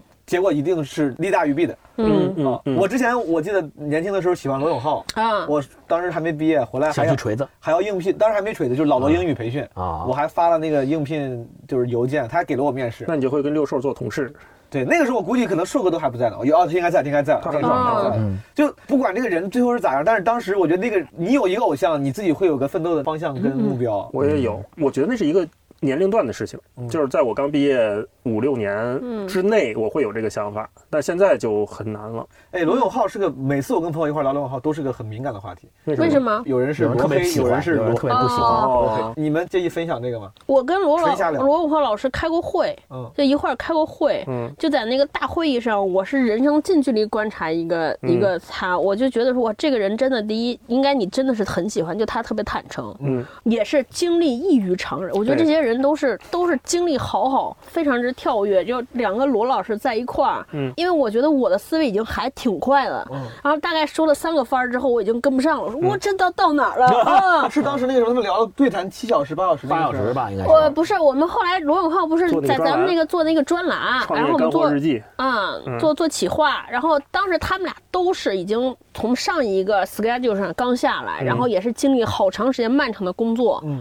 你看着，如果看生理上已经很疲惫了，黑眼圈什么挺重的，然后聊起工作来也是那种特别放光，然后精力巨集中，特别快，嗯，然后我就觉得这些人可能就是为创业而生的，就就就这些人干公司。当时我就颓了，我就说行了，我就这样吧，回家看电视剧当时就放弃自我啊，当时就真的是。你们二位呢？因为有人觉得罗罗永浩是欺世盗名的骗子，我吗？罗黑，你觉得？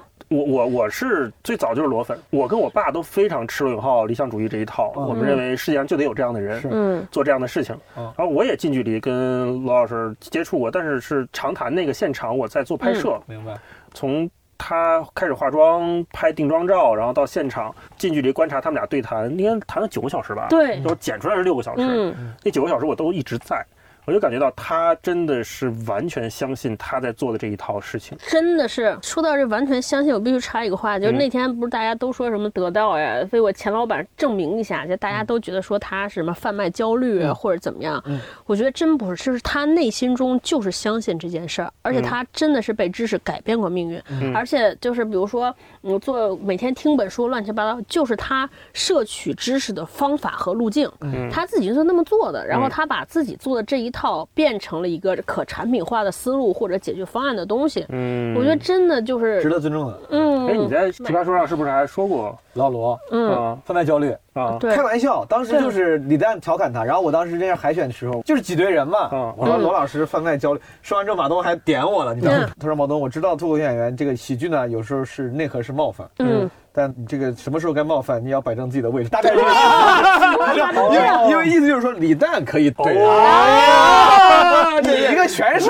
你他妈装什么大 不算，你是谁呀？当时我说我说不好意思不好意思，因为当时我也没上过现场节目，不知道那个分寸感，而且每个节目分寸感也不一样。我当时就觉得开玩笑嘛，但是我感觉罗老师在认真的回应你，真的是。后来我想想是有道理的啊，是可能就是就我就我觉得马东。这个建议其实给的也是有有道理的。我其实跟罗老师，我没有对他有过，应该就是很一 v 一的时候有过那一句话的开玩开玩笑，开玩笑，然后迅速我就说我是开玩笑的。他反而后来在后期不是录的时候，有一次杨奇涵回来，他当时做过很长长篇的一个自我解释。嗯，然后今年好像罗老师没回来。可能也是因为这个不想再被更多人误解呀，嗯我觉得有可能有这个原因啊。可能也有一个最现实原因，就是得到的发现那转化率不高，不去了。现在的转化率不高。我觉得其实咱们四个人都跟老罗共事过，我是在个节目上，我是真的觉得这大哥还挺可爱的。我们当时一块儿聊天的时候呢，当然就我们那个接触的时间很短，不如诸位共事那个了解的更全面。但在我看来，他是有时候显得很市井，对，甚至显跟你言谈之间显得还就像你你爸的一个朋友，甚至有点油。罗叔叔甚至有点油，但是很很真实。咱们每个人都是见过一些人，他们很优秀。很精致又光环，但你会觉得离得很远。嗯，但老罗，我我感觉他也也挺坦诚的，也挺真实的。我们当时聊一些话题的时候，他过来直接就，我就不说什么话题了，但是他也不会说我是你们的这个导师，我是大哥啊，你们这一帮小艺人的没有过来就跟你聊聊的还挺开心。是啊，我当时就印象里面，我觉得这个人至少是可爱的，他是个真的人，他是个可爱的人。嗯嗯，我还记得后场里面李诞当时写写叶枫。他说：“他说这个人名字叫什么？半个精灵族嘛，半个精灵族。他说这个人哪怕有时候他有点怎么怎么着，但他他是个好人，对，就一样。我觉得老罗也是，他有时候哪怕显得甚至有点油，说话老用大词儿，感觉好像跟咱爸那个年纪有时候说话想展示一些学识，好像有点不太酷。”但他是个好人，我觉得能感觉出来他他是个好人，至少在我们聊的时候很可爱啊。对，哎，说起来这个对领导的网红领导，我突然想起想起一个事儿，我不知道，我就觉得发现就是上年纪之后，包括在自己创业之后，就这个对领导的看法有些特别大的改变。嗯，我上次从上海出差回来，在飞机上，旁边两个小姑娘，就是一个应该在公司，对，全程在吐槽领导。嗯。各种各样的说，我一个是兴奋好奇，我特别想知道这是谁，因为听他们那个公司应该应该是个业界比较知名，因为他说他们公司的领导一直在拿效果和他对标。啊，他们所以应该也是个做节目和做内容的。单立人的两个两个员工，英宁和李科，反正是两个女孩一直在说说说说，然后就觉得领导这不行那不行，然后其中有一个女孩说了一句话，就说我真不知道他这十多年在这个圈里是怎么混到今天的，然后就那一刻我就。明白，就是你知道，作为一个过来人，你就特别想跟他们俩说说，这就是你要可能不是因为你们领导不行，而是你们领导行的那一面，你跟他你们差的就是这个阶层差太远，所以你看不到，你 touch 不到他的战略。嗯啊，就比如说你让一个字节的特别小的小朋友去看，比如说张一鸣做的这个，比如说某个决定，他是看看不到的，在他看来就说：“我操，我又因为你做这决定，我要多做好多活。”嗯，他都在抱怨这个，然后就当他说完那个说在这个圈子里面混了这么多年，怎么能做到今天这个位置？我就特别想说，这个就应该你们回去反思。You know nothing, Jon Snow。就是缺少敬畏。我觉得就是年轻的时候，你对一些。职场的智慧缺少敬畏，我不是说非要做一个舔狗，要对对对，但是我觉得在保持独立思考的同时，其实是要有一些敬畏之心啊。我就说，还有我创业者，我有以前就觉得说罗老师就是罗永浩老师做锤子什么的，我就觉得哎呀，就是比如说交不了货啊什么的，特别。我自己做鞋的时候，你做过衣服，你应该也更有感知。我操！就那个供应链根本不是说你想努力想使劲就能弄了的。后来我就那天我们俩聊创业这个事儿之后，我就发现我说我变得对所有领导的这尤其制造业的人的一切行为都非常理解。是啊，我老说我写单口，嗯，不像其他很多演员。我说你写单口需要负面情绪嘛？嗯，我说可能是我不知道是我年纪大还是我这个职业经历相对丰富一些。嗯，我就没啥负面情绪，所有人很多事我都理解。啊，我我们字节最近要办一个吐槽大会。我看那可能是很多人写的稿吐槽很多东西，在我这儿我都不会吐槽，因为我就心里已经本能的把它给合理化了。我我我懂，我知道为啥这个事情会发生。对，反而有时候在创作的时候，我的负面情绪会比别人少，就是因为这些原因。哎，那我八卦一下，你看李诞写那本书，你什么感觉？我觉得写的特别好。我那本书当时我在外地巡演，前天晚上巡演完回酒店还要写奇葩说的稿，弄到四五点，然后睡了一两个小时起来赶火车。正常情况下，我这么缺瞌睡的人在火车上会一直睡过去，但是当时我就翻开看了两页。最后就一下一口气在火车上看完了，只睡两，我很困，但是我还是看完了。中间甚至当时因为我也是感情不顺的，之后我每次看到那个感情部分的时候，我甚至数次眼含热泪。我知道很奇怪，因为他写的他也并没有什么华丽的词藻去渲染渲染爱情。但是其中那些他坦诚去暴露的对于爱情的关系，他的痛苦，嗯，我有时候是能够感同身受的。虽然我这样说有点不要脸，人家他妈比我优秀有钱的多，对吧？我这个得了有钱人的病，但是没有人家的命，就是你能感觉出来黑尾就对他很好。对，然后那感情里面就，我觉得写的很好啊。他当时就就是很坦诚，他说脱口秀是个人格，不是职业。他的这本书也严格贯彻了这个东西，就是贯彻了脱口秀演员的一个人格，就是 real，嗯，就是很真诚。虽然这个真诚，我猜。肯定也是有所舍弃和有所简单的改改变的嘛。我估计编辑多多少少会删一点。他说完全没删，但我觉得应该会有一些改动。嗯，但总的来说令人印象深刻。嗯，我觉得文笔啥倒没啥。文笔，比如我之前看陈春成那个《要的潜水艇》，我那个是属于是文学作品上，我当时也是给我一种诗的感受。后场是给了我另外一种诗的感受，不是文字上，嗯，是就是那种内核上。对，内核上我觉得是有诗人气质在的。嗯，对。哎，刚才我想接你那个说合理化那个事情，你继续说。嗯，呃，就你会不会觉得？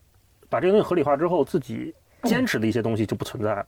比如说，我举个例子，那天我们公司一起开会，就说到我们那个 app 的事情，就说我们 app 有有个不算是 bug，就是你切进那个 app 之后，你正在听的那个 app 会停掉。对，这个是所有的音频 app 都会做的一个动作，就是为了提高你这个 app 在手机上使用时长。是的，就比如说你在听小宇宙的时候，你打开喜马拉雅，小宇宙就会停掉，对吧？喜马拉雅也不会播。嗯啊，然后我们就说。这是一个问题，嗯，然后我们桌子上的一起开会的有一个同事就说，这个行业都这么干啊，嗯，就为了提高使用时长嘛。然后我就说，行业都这么干，不代表这件事情合理，你这就是个流氓动作，嗯，看理想就不应该做这个动作。有时候如果说我站在他们的角度，或者我站在公司的角度，我站在这个 app 它应该有更多日活的角度去画想这个问题的时候，我肯定会站在他们那一边，说就应该杀掉别的，让我们这个开始播，嗯，但是有些东西我不能认同。有些东西我要站在我的立场上，就认为这个事情是傻逼的，这个事情是流氓的，这个事情是不应该做的。嗯哼，就包括我们有时候写周报，嗯，写周报要求每周都写，但是真的没人看，没有用。有时候行政会跟我说说，大一你得写，大家都写，然后呢也是有领导看的，嗯，大家知道这个交流怎么怎么怎么的。站在行政的角度，你这个东西合理，但是我不认同，是我能不能不做？我能不能提出我的异议？嗯嗯，这个我。突然发现，我好像到了三十岁、三十多岁这个年龄段啊，我开始反倒会反叛一些。嗯，比如说二十多岁的时候，我可能是那种不敢，嗯，或者是说我不知道，像刚才超哥说那个，就我不知道人家张一鸣那个决策是那样的。嗯，现在这个阶段，我反倒是会提出一些不，或者说那个时候你相信的东西可能没有那么坚定，而是到现在之后，你发觉你所相信的东西越来越坚定了。嗯嗯嗯嗯，我觉得这两个不矛盾。我我真的觉得不忙，我不是故意会活活析你。你说这个这一面我也有，就很多时候年轻时候，就像老年人是最 don't give a shit 的人。老年人觉得他妈老子他妈给你这个脸，对吧？在在电影里面，那个 grumpy grandfather 是一个就是就我很 grumpy，你他妈你我不给你这个脸一样。老员工在职场里面，很多时候你也会就很多事情，你就你说更坚定了，我就是不喜欢，就是不喜欢。我告诉你不喜欢，我现在也是，但很多很多时候我会负面的情绪也会更明显。但我说我合理化的可能是一些之前因为见识和眼界没有意识到的那些困难，那些他们的困难跟难处，这个我我就合理化的更多了。年轻的时候能觉得我操这领导傻逼吧，他妈话也说，比如说那个背影里面，你记得朱自清说说年轻人总觉得父母说话不伶俐，大概意思就是说说的不好。嗯，咱们年轻的时候总会觉得爸妈这话说的不好，说话说不漂亮。一样的，就是年轻人的时候，你特别愿意用自己的标准去套那些你缺少敬畏，其实你的那个标准可能也不是那么重要，对吧？我我反正是的，我觉得我就很符合朱自清说那个，年轻的时候觉得爸妈说话不漂亮，领导办事儿不漂亮，嗯啊，怎么能这么搞呢？你让我肯定能搞得更好。但你后来随着可能经验。知识的变多，你会增加点敬畏之心。嗯，这方面是我合理化的。嗯，但是随着价值观的坚定，有些那种不合理现象，可能也是我会更坚定反对的。嗯，你看，这就靠拜上一个话题，大厂不能够，大厂不适合养老，不适合中断和对对，不能养老。你看我们这些人，就是你内心有坚持，有脾气，对吧？而且你。最我最受不了的就是一个，你明知道他是个傻缺，嗯，这个决策也是很傻逼，嗯，你还是要坚持要做，这就是我最不能在这种大集体里边，嗯嗯啊，而甚至领导跟你 brief 这个任务的时候，他都带着那个意思，哎，没办法，上面派下来，咱都做啊，是啊，对是，对我就不行，我因为我就觉得我操，我都三十多，我得干点什么呀，我不能在这你们这这对吧？你们没想明白，别耽误我呀。我觉得这个有可能就是。你像我，我遇到这种情况下，我觉得要是但凡放到几年前，我可能就会因为这种干的不开心就辞职了。我来字节之后两年多，其实我们组会有几个人离职的，我都能猜到、感觉到离职是因为什么？才有几个人吗？啊，我们的组一共也没几个人，因为那个。因为他们都很优秀，本来可能都是名校毕业，也很优秀。他们需要让自己感觉到自己在不断成长，嗯，他们需要让自己感觉到我不是个螺丝钉，我要展现自己的价值。所以当这个东西、这个需求没有被满足的时候，他们可能就选择留离职去尝试别的选择。但为啥我能一直留？是因为我有一个 alternative option，对我有脱口秀这个东西。每次当我在这儿觉得我说我操，我竟然干这种傻逼，但是没事儿，我就就是自我安慰，我那我去去讲，对我那个我就讲，你看你受受不了。可能是不是那个时候没有一个特别强的这种？对对对，我没有。你只能直接舍弃，然后换成别的，对就像我那些同事一样。嗯，所以说我在这这方面我很幸运，我在直接干了两年多，就是因为我有一个算是个情绪的抒发口，或者是一个。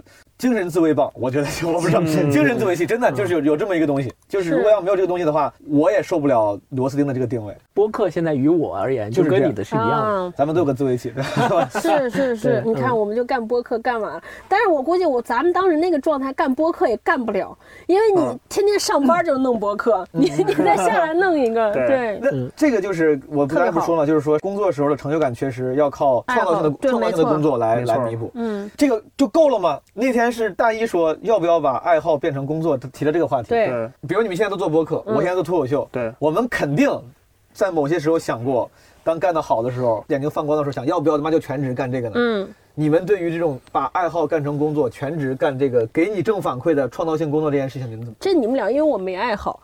今天已经把创业变成了自己的这个生生。对对对，我真的就是没有那种特别强烈的爱好啊，就看电视是爱好，但是没他们一个工作是看电视。明白，嗯嗯，或者就是说录播课这个事情，算是给你工作之外的成就感的一个途径吗？呃，还好，我录播课主要是要强迫找一个地方能每天能能够看书，就有一个地方能独立思考。我倒是没有什么。他其实他没有强调说是你这什么精神支撑，对对对，不像脱口秀之于我这种，对对，输出倒逼输入。嗯，对我是因为首先是因为这个播客本身像毛书记一样。是我在螺丝钉的工作之外，对我的生活的一个极为强大的支撑和补充。然后，另外就是跟超哥和大一一起做这个播客，我们本身定位就是学习小组，也是输出倒逼输入的这么一个过程。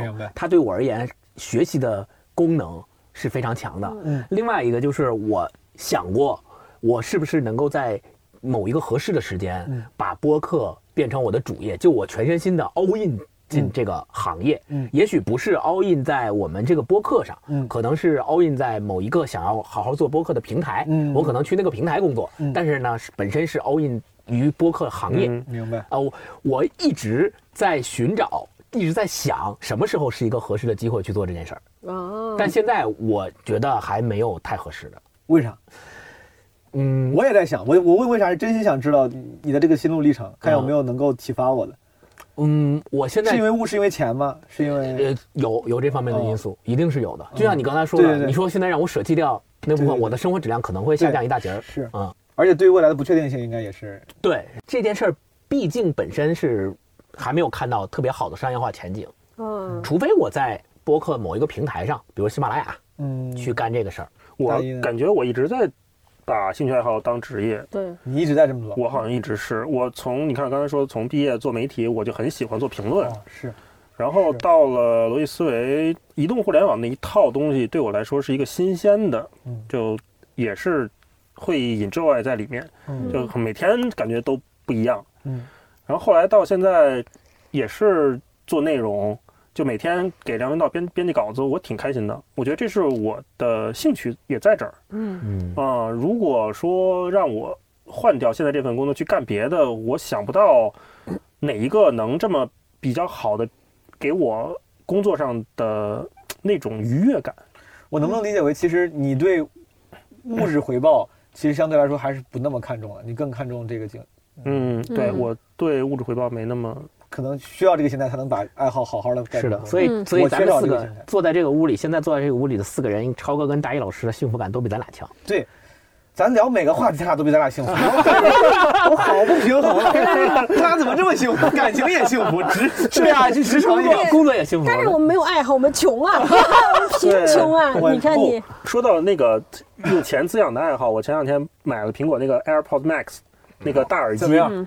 就挺沉的，挺沉的，而且挺贵的，对啊，在那个四五千好像。四四千4000三多，四千三。在下单那个东西之前嗯，有一段时间我一直在跟霹雳就跟我媳妇儿抱怨，说我为什么没有花钱的爱好？嗯，我也想体验消费的快感。嗯啊，就有时候我听播客，什么像熊小莫他们那个嗯 Fish Wishes，、嗯然后像什么 Let's Try 这样的，嗯我就经常会听到他们，哎，今天买了这个，明天买了那个。像熊小莫经常买那种很贵的唱片啊，买表什么的，特别快乐。嗯我就我也想花钱，我也想体验这种快乐，嗯但是就不知道买什么。嗯就我没有像星光那个说我得去看个戏花几百块钱，哦我也没有你那个时候炒股什么的，嗯然后也不像超哥一样买包。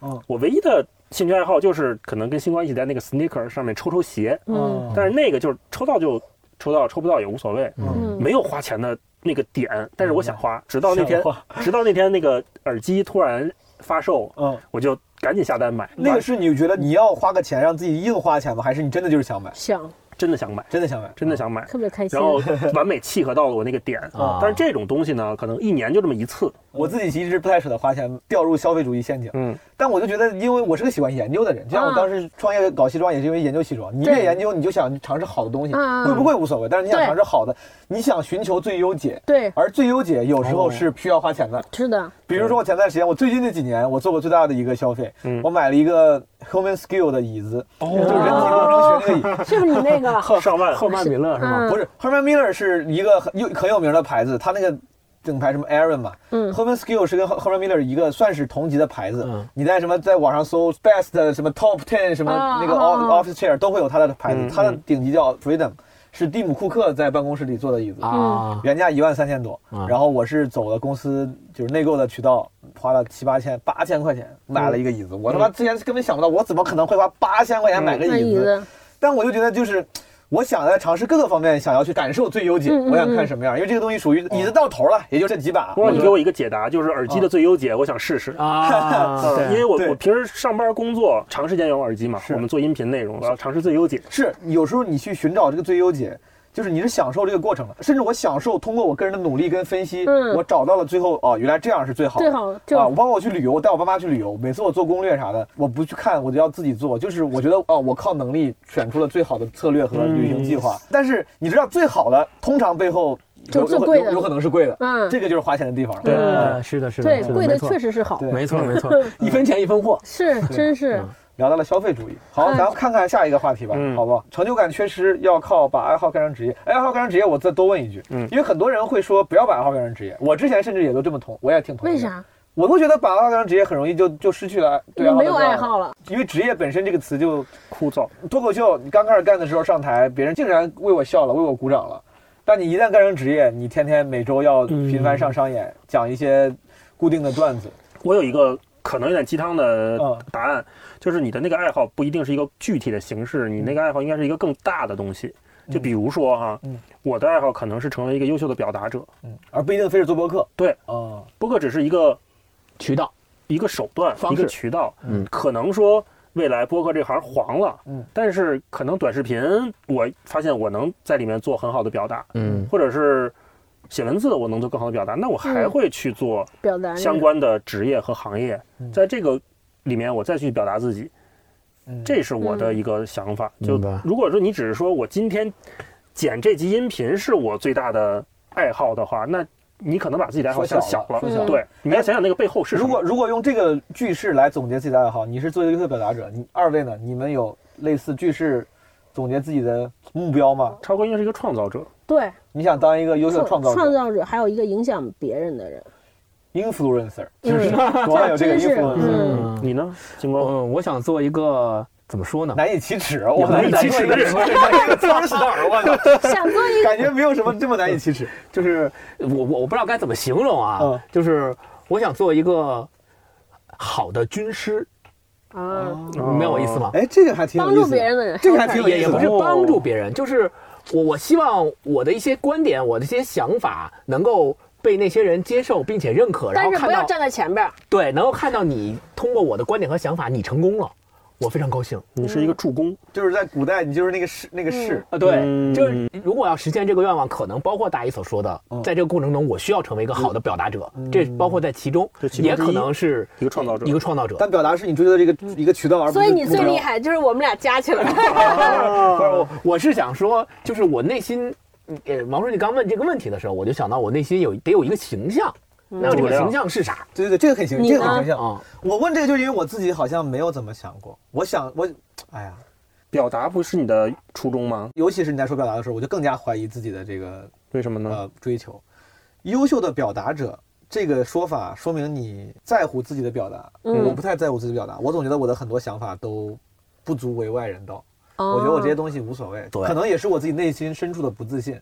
我会觉得我哪怕再精妙，甚至我思考很久的那个结论。很有可能早被更优秀的人说过了，或者以后也会被人说。我总觉得我的想法不重要。有时候我这么说显得好像很佛系或者很洒脱，但也不是洒脱，我觉得可能就是不自信吧。如果我竟然有一个追求的东西，我觉得我我追求的是一个非常非常俗的东西。你是想当一个优秀的表达者，你是创造者，我是想让我表达和创造东西被人喜欢。哦，就是真的很不酷，就是我是靠别人的眼光活着的。希望成为一个被人欢迎、喜欢的人。因为我刚才想了一些我具体的想得到的结果。嗯，优秀的表达优秀的创造者，很有可能是我自己满足这个表达了，自己满足这个创造的。哪哪怕这个文章我表达的很好，但是没有人看，你也很开心。对，我会爽。对你一个创造东西，你自己很喜欢我这个雕塑，我喜欢这个东西，没有人喜欢也很开心。嗯，但因为可能我如此之不自信，以至于我缺少一种能力，就是如果别人不认可的话，我能够笃定的觉得这个东西我做的是好的。我不太确定。比如我现在写了一篇文章，我本来我写挺好，哎，他说哎你们都不喜欢吗？那是不是我写的不好？我会立马接到这种状态。我太，所以说我觉得，哪怕哪怕是你一个浸淫很久的一个行业，比如说脱口秀，你可能暂时还没有。我觉得可能暂时还没有这么一个行业。如果现在有有一个东西是我非常确定，我说你们都他妈傻逼，你们都不懂，我这东西好得很。我现在没有任何一个东西我能够如此之自信。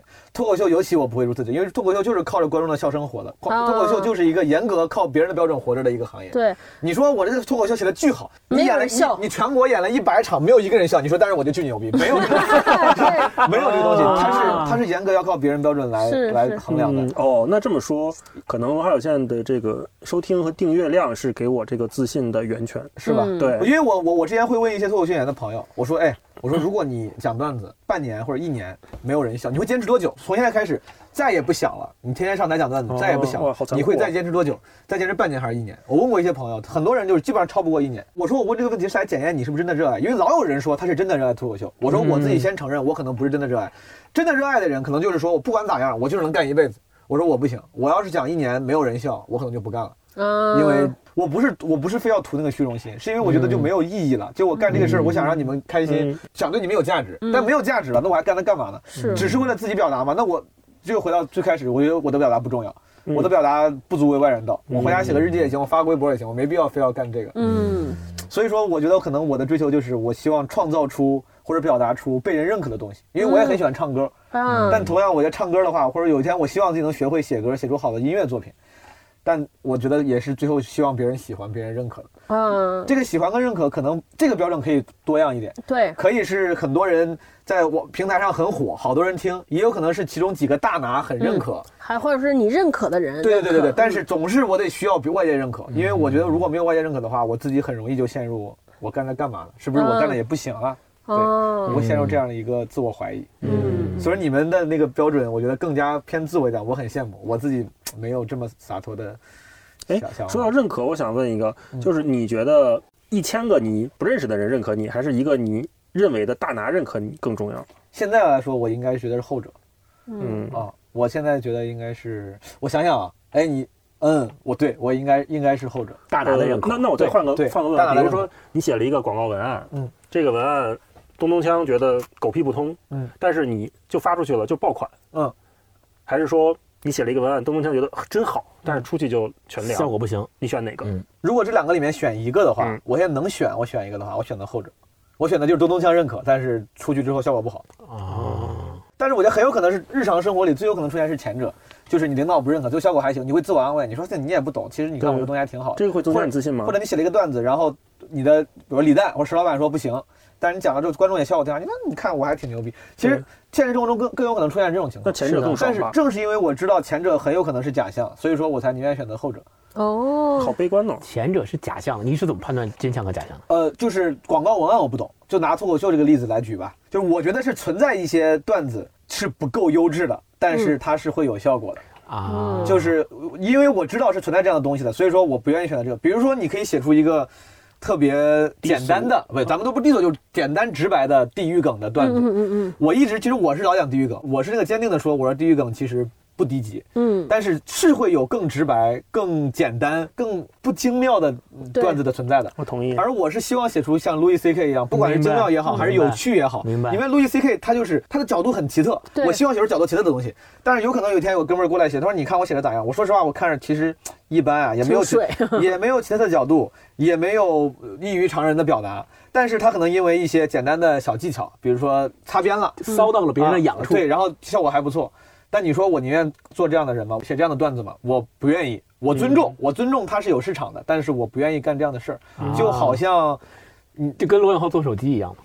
对，就很多人很多事情都是有市场的嘛。你写一些很烂大街的口水歌，也是有市场。你尊重它的存在，我尊重它的存在，但是我不愿意写。包括微信公众号，不是，反正前两年看的对，榜单第一是那个叫夜听嘛，对对对，夜听夜听还是夜读夜，反正就是都是全中国最广泛的中年妇女喜欢听那个，嗯给你做鸡鸡汤型的那个东西，那个是公众号他妈最火的公众号。嗯，我尊重他，我也不骂他，我也不说 low，但是我不愿意成为他，我不愿意成为他，我宁愿做一个别的公众号，就对咱咱这做个看理想啥的，对吧？嗯，而且可能也写不出来，对真是。所以说，嗯你问我让你选哪种，我宁愿选后者，因为我是相信每一个行当，虽然咱们要尊重所有的合理性、存在即合理，但我相信是有专业跟非专业之分的对。，所以说，一个对。一个专业的人认可我，对我来说是有意义的。嗯嗯嗯，嗯，那你刚才说那个标准就有点问题，什么问题？就是你说你在乎的是咱们文化有限的订阅量和收听量，但是其实订阅量和收听量往往反映的是市场对这个节目的看法。嗯，那你问毛书记问题，我也可以同样问你。文化有限被梁文道当面夸了，说你们做这节目做不错，嗯挺好但每。期播放量只有十五。哎，你是更认可这个，还是认可说我们今天成为破两万订阅的人？哎，对这个问题，我想知道，这个梁文道可以换成另外一个你更在乎的人。就假如说我不你更就就就梁文道，就也梁文道行，就梁文道啊可以还。是得梁文道夸。啊你看，他他那你跟毛书记一样，对，是因为那天我们录一个那个年终盘点的时候说，就是今年对我改变比较大的是什么？就是一个是我不认可的人对我的不认可，对我越来越不重要，对，和我认可的人对我的认可越来越重要。嗯这是我这两年感受到的一个改变。这挺好。对嗯，刚才我说那个两万订阅对我影响大，是因为是说它坚定了我做这件事情的一个信心。哎，那我问一个，就像我刚才问脱口秀演员那个问题一样，就如果你嗯你们做文化有限，但就没人听，嗯你们聊得很认真，做的功课很认真，看的书看得很认真，你们就聊得也挺好，反正就是没人听，咋都没人听，每期播放量不不破五十，嗯，留言不破三，随便，反正就很很很，就像我们讲冷场一样，你觉得他能坚持多久？就是因为如果你真的只是热爱表达的话，理论上你应该能永远做下去，因为你表达了，嗯，但你真的能坚持下去吗？我会哎，这个就一直搞。我们三个做这个初衷，当时就没太自信，没想说我们要做一个订阅超过一千、一万、两万都都没想过。所以我们定位在说做学习小组，其实就是给自己留个后路。不，对于我来说啊，就是留个后路，就是说我们做学习小组是为了咱自己做的。嗯。然后我们在刚开始做的那个半年。九月份很惨，很惨，没人听的。然后疫情期间我们就停了，因为我们当时也没法录音，不好录，我们就停了。然后后来突然有一天说，咱好像远程也能录，咱继续录呗。嗯，所以就是前一段那小半年没什么人听的那个阶段，我们没有人觉得有什么问题。嗯，然后我们也继续启动了，接下来继续我们还按这么做。对这个事儿，我们也没觉得说要有什么目标。但是后来正好小宇宙起来了，然后帮了我们很多忙，然后到现在，然后行业起来了，然后我们现在走到现在，就有一些朋友经常听我们节目，嗯，好像我们那个初心，我这边是觉得没什么变化。也是啊，你这么说的话，我是相信你的。就如果否则我们第二波就不启动了，哪怕数据很差，其实你也是会做下去的，对吧？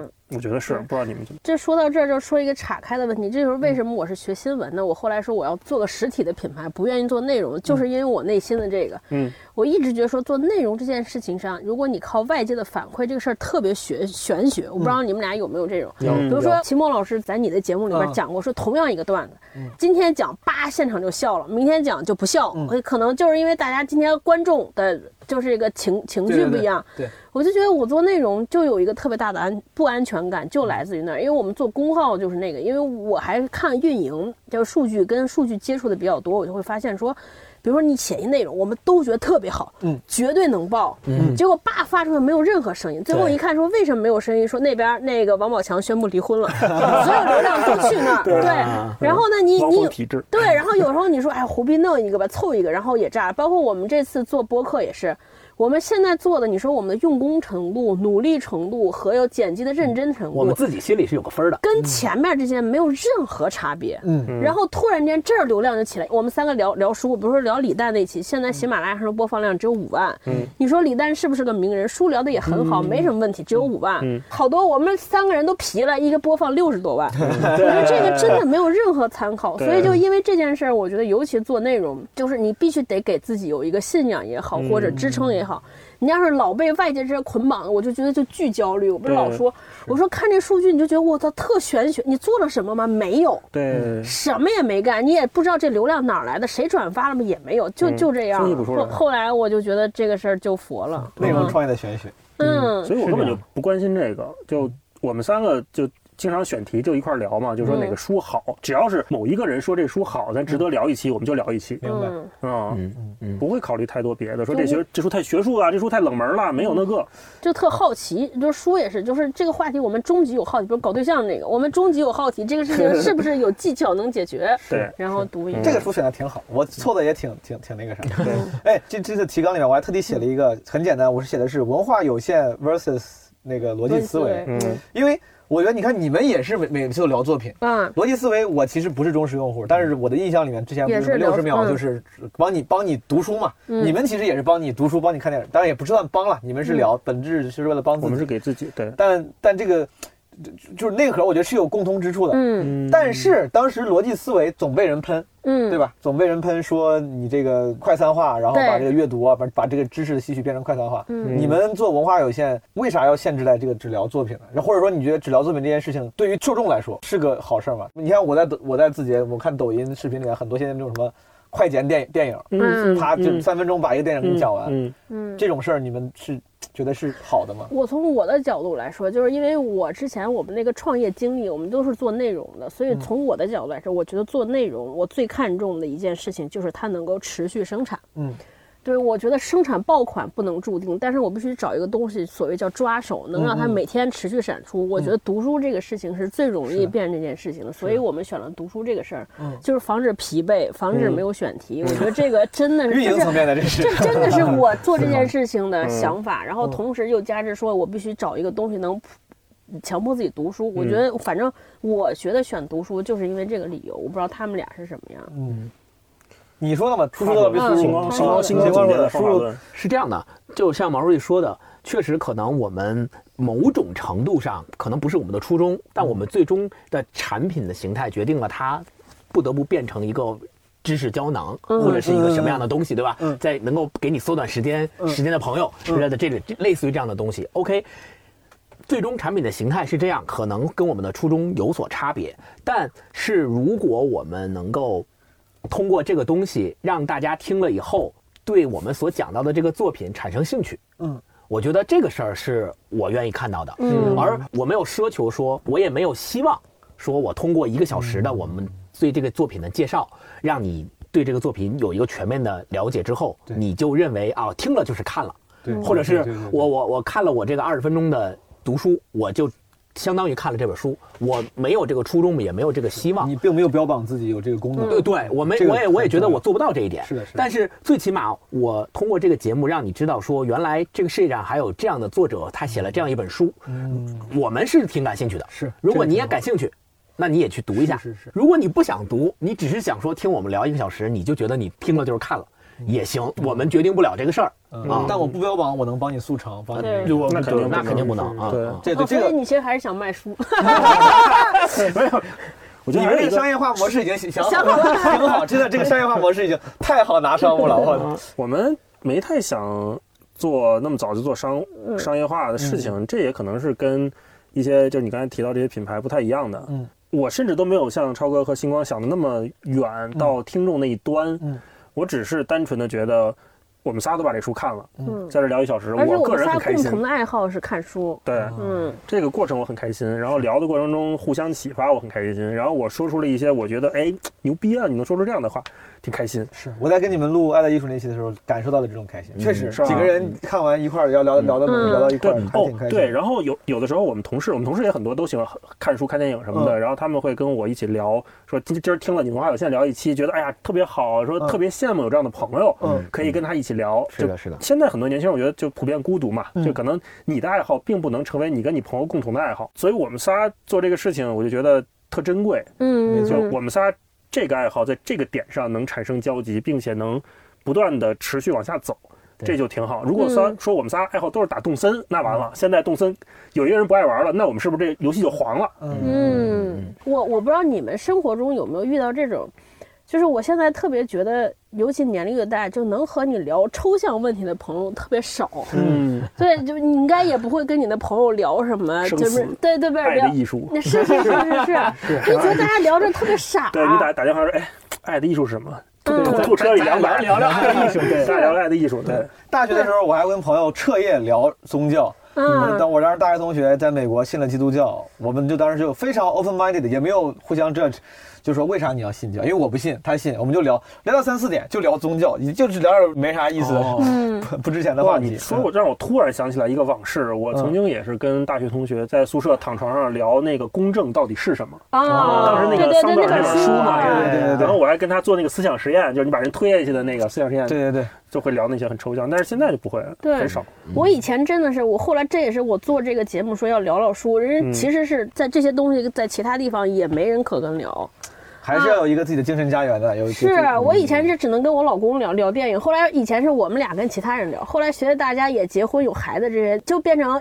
连那些人也没有了，嗯，就觉得特别孤单。后来我觉得做这个节目能聊这些事情，真的还挺幸福的。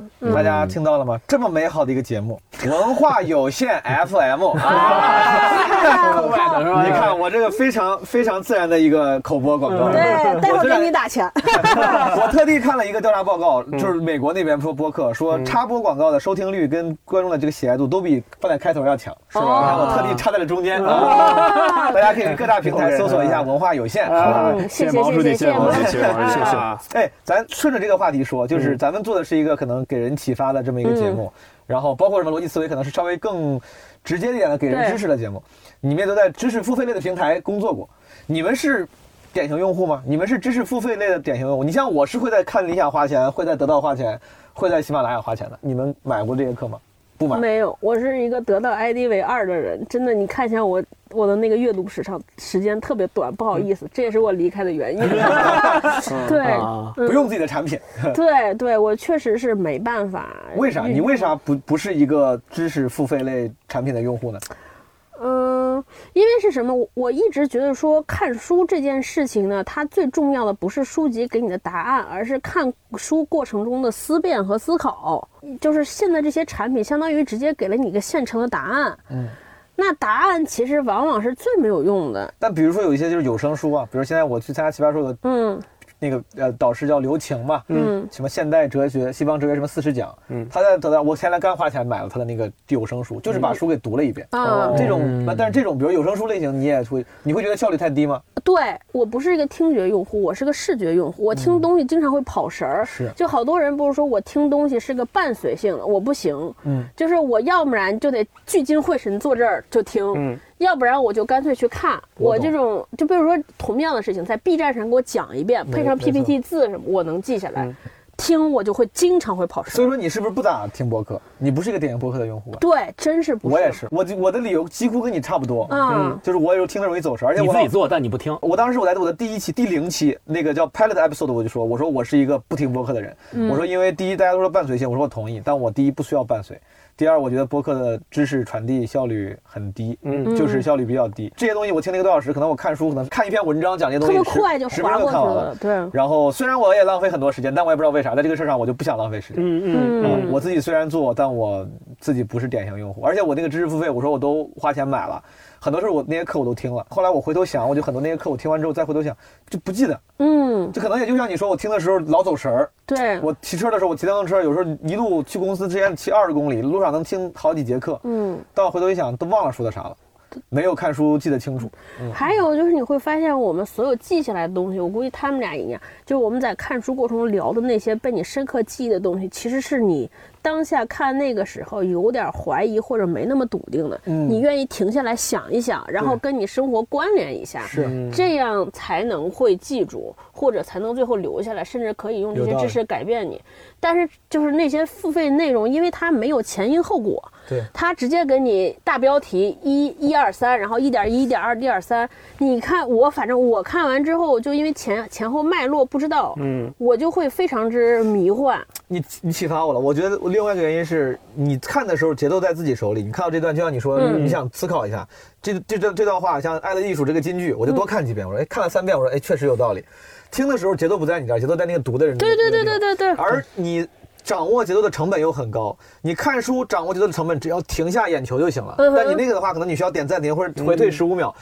这个成本很高，很有可能你这个地方没听懂，但是你就过去了，你不想去多按那一下。嗯，我觉得这个有道理，这个是听的一个劣势。嗯，另外一个部分，我想从哪个角度说呢？嗯，就是我自己也买知识付费，我在得到工作的时候也会听很多知识付费的东西。嗯，不管是出于工作的目的去看竞品也好，还是去还是个人成长，对，还是个人成长也好，我都会去看。但是我自己的一个特别明显的观感。就是知识付费这个事儿呢，它是比较直给的，就是比较直接，它是直接打你的某一个点嘛，对吧？然后它是直接把这个知识告诉你，说你听了我这个，你就能获得这个。嗯，它就有点类似于咱们小学、初中做学呃上课，老师划重点，对，学那个做题。嗯，现在你回忆你的过去你看过的那些作品，都算在内。你可能回忆起的是你某个暑假读的某一本小说，嗯，但你绝对不会回忆起你某个暑假做的某个暑假作业，是，就是这个问题。对，所以呢，知识付费也是一样的。你现在听了，你一下就感觉到，哇，这个人说的好有道理啊，说的真对啊，全是金句啊。嗯，但是你过后，你再往后放，你放五年，放十年，你再回忆起来，你可能根本想不起来你今天听了这个人的知识付费。对，你你反而能想起来说，我今天可能看了一部小说。对，这个小说是什么？就。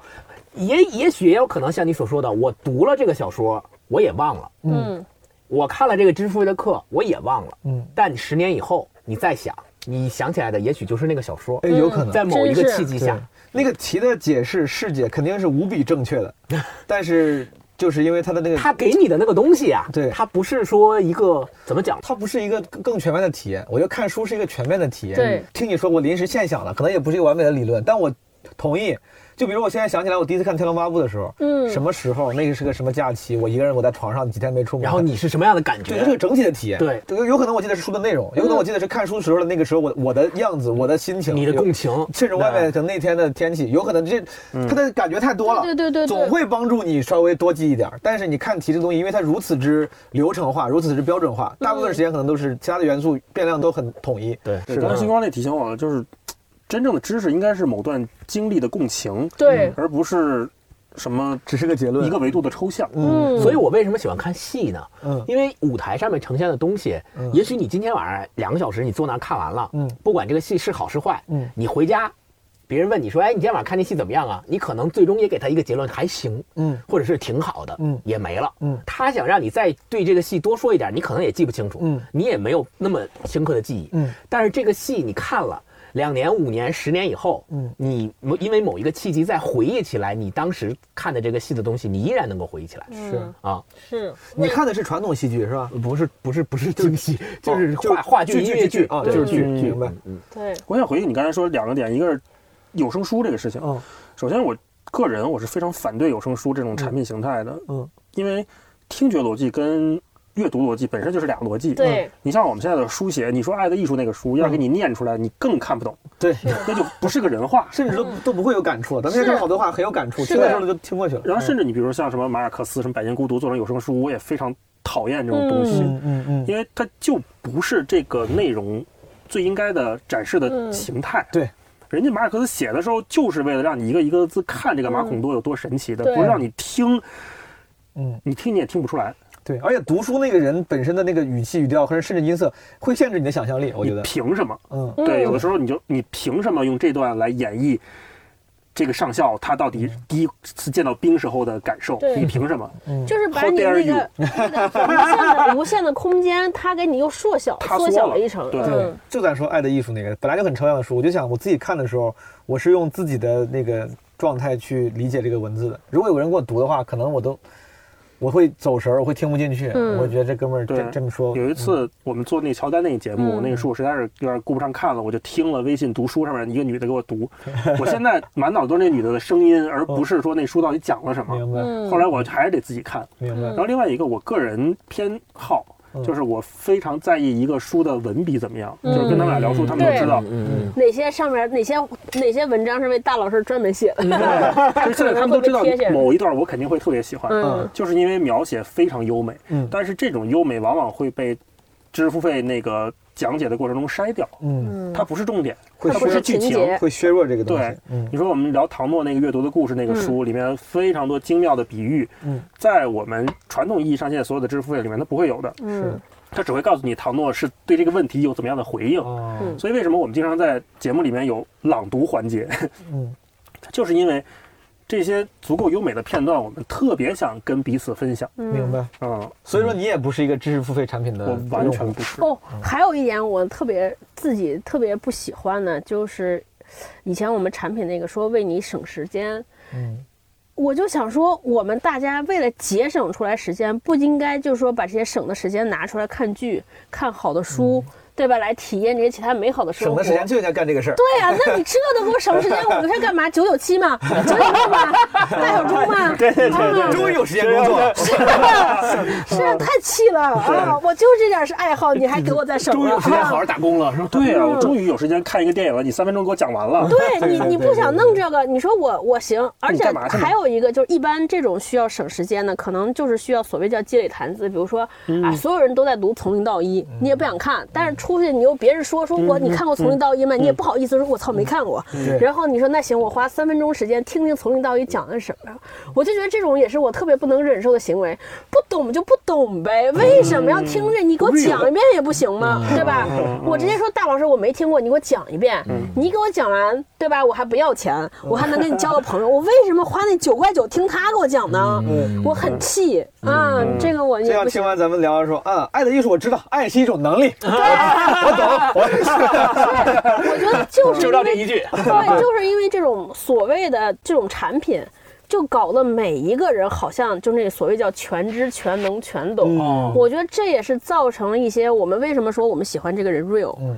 就是因为这种东西会给很多这些不 real 的人一些道具嗯，啊，给了他机会。你说早年间这个人说假装有知识，他装不了，他必须得没那么好装，成本更高。啊！我现在我简直是，你去抖音上翻半个小时，几乎你能都能当大学老师了，气不气？气不气啊？我觉得这个也是让人挺生气的。嗯，对，那个我说多问你说，你看啊，超哥是不不用知识付费，也不听播客啊，嗯，你不听知识付费，但是你你是一个播客重度用户，很重度是吧？你不会觉得浪费时间吗？我不会，我你你需要的是那个陪伴吗。我还真的总结过这个事情。你说播客为什么现在这么受欢迎，或者说它为什么能起来一点？嗯，我觉得是它集合了之前我们经常听的媒介的优势。对，以前我们经常听什么？听音乐，嗯，听有声书，嗯，听评书相声，嗯，这是不是我们之前耳机里最长的三种东西？嗯，播客恰恰是集合了它们的优点。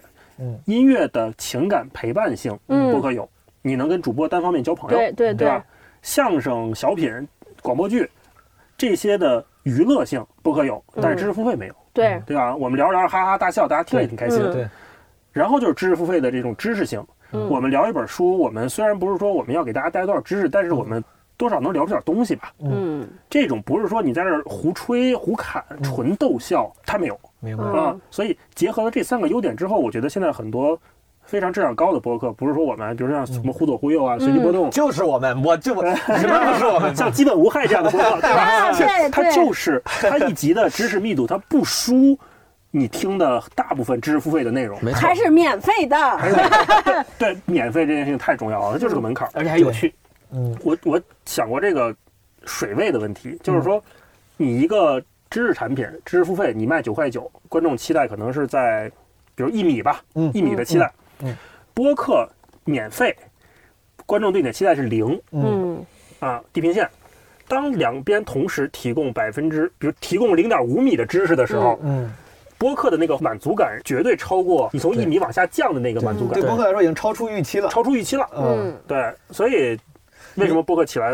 为什么我爱听？也是因为这个。你是因为我就想问这个，所以你因为你刚才分析很理性，但其实我就想问你自己主观上也是因为这些。我真的是这么相信的。明白。比如我听《谐星聊天会》，我就很很喜欢。对。就郝宇每次插话，我都觉得我操太逗了。虽然没有任何知识含量，但是很开心。是 是。那比如说你们有时候请什么六层楼老师来聊，或者请什么妇科大夫来聊，有知识性啊。嗯。对我偶尔能获得一点我灵光乍现的东西。嗯。然后每周一，对吧？是不是每周一？嗯，每周一更新，我会想着，哎，今儿周一闲聊天会更新，嗯，它有点陪伴的感觉。对对是的。所以在这几个东西真的集合在我身上听播客的时候，我是真切感受到的。我相信这一套东西，我才 enjoy 它。明白。是。星光呢？你播客听得多吗？我播客听得多，你也很重度。对，你俩谁重？呃，谁听得更多？我们俩应该差不多。但从小宇宙播放时长上来看，应该我比大一还要多一点点。不一定。现场 battle，现场 battle 起来了！哎，看一眼，看一眼，分享一下，真的。咱俩比谁少？我应该是六十，我六十个小时。我应该稍还多一点，因为有时候六六四。哦。我这十倍，我看啊，飞行模式，你们就我来的时候发现六十多，我最近听的六百六十四个小时，嗯，哦，我是六十，啊，咱俩差不多，我是六十六十小时十五分，嗯，而且很多还是听我自己的，我那咱俩我是六十四小时四十二分，最近听过的是基本无害，我是最近，为了录节目是吧？赶紧补补课。哎，我真的，你看我我自己听过，除了我们节目之后，六六四啊，啊，你怎么听这么多？我我四九六，你看看，也也也很牛逼了，也很牛逼了。啊，咱们这个还是还是我还是挺重度的，嗯。然后我就小宇宙听到这里，请给基本无害打钱。咱们做了不少广告，这这一期。哎，你们觉得播客？因为最近你咱们自己也搞播客的嘛，肯定也关注这个行业。我看过很多，尤其是你看单立人就做了很多播客，我们都说播客公司了。我们内部有人会分享一些文章啊，都是看好的。播客这个行业被低估了，然后这个行业会发展怎么怎么着？你们真的这么觉得吗？因为我先旗帜鲜明的说，我是抱着可能我这边偏悲观。我是抱着一个偏悲观的态度的。我觉得播客当然很好，形式也很好，很多人也需要，但它是否真的能成为所谓什么下一个风口也好，还是从生意的角度能成为一个能让大家从中获利的，我我其实不太不太乐观。发自肺腑的希望它好，因为我真的喜欢这个媒介。嗯，从生产制作的角度来讲，我觉得它成本比较低嘛，你比写一个公众号好传播，然后也更容易跟大家交朋友。嗯，然后我们公司现在也在发力做播客，就看理想在做播客。嗯。所以，我从个人和整个公司的角度，我都是希望这个行业越来越好的。你不用那么委婉，我觉得你们希望，而当然，你你们既然已经实施了这个政策，嗯，要大力做博客，应该是内心相信它是会好的吧？不仅是希望吧，因为如果你不相信它是会好的，为啥你要，对吧？在这个公司策略上就要开始去做。我我个人的想法是说，因为也跟很多，包括小宇宙啊，包括。皮艇啊，就泛用型的客户端嘛，还有包括各大平台，呃，做播客的这帮人也都有过一些关于行业的交流。我自己的判断是说，现在整个播客行业处于一个草莽阶段。嗯，而草莽阶段就是说，咱们这些做博客的人，还有平台，还有泛用型客户端，还有广告商、品牌方这些不同角色的人，在这个草莽阶段。他们都在观望，同时也都在尝试。嗯，你比如说，有些尝试的是那个日坛公园这样的，还有包括 JustPod 的这种的，对吧？还有包括生动活泼这种的，他们都是用自己不同的方式，有的比如拿了投资，有的可能自己在发展，有的是矩阵式发展，有的可能是垂直化发展，对吧？都不一样。那。他们在通过这样的方式，都在不断的去尝试不同的方式。他们想看哪种方式能够率先跑出来。嗯，就是在这次草莽阶段，大家都在试，包括平台也是在试。是，可能比如网易云音乐，它采用的对播客的方式和喜马拉雅采用的对播客的方式，不管是从资源还是扶持上来讲，都不一样。对，那这种时候就需要看这个行业，只要大家都呈现是一个在往外、在往前跑的态势，我们判断这个行业就是有希望的。对，假如说大家都不进来，都不玩。大家都是很萧瑟的这个行业，那我觉得也没什么希望。你这个指标用的用的，我我觉得对，就是当一个行业开始越来越多人进来的时候，对，而且大家都在往里进，呃，而且咱们是说，呃，再功利的判断，就是美国的播客现在有多少家播客，中国现在中文播客有多少家，那远远比不上人家。那我们就认为，我们如果要做到人家那个程度，还有很大的发展空间，所以我们愿意去投入这件事儿。明白？对。但你如果让我判断说，到底这事儿能不能赚到钱，或者到底这个事儿有没有像。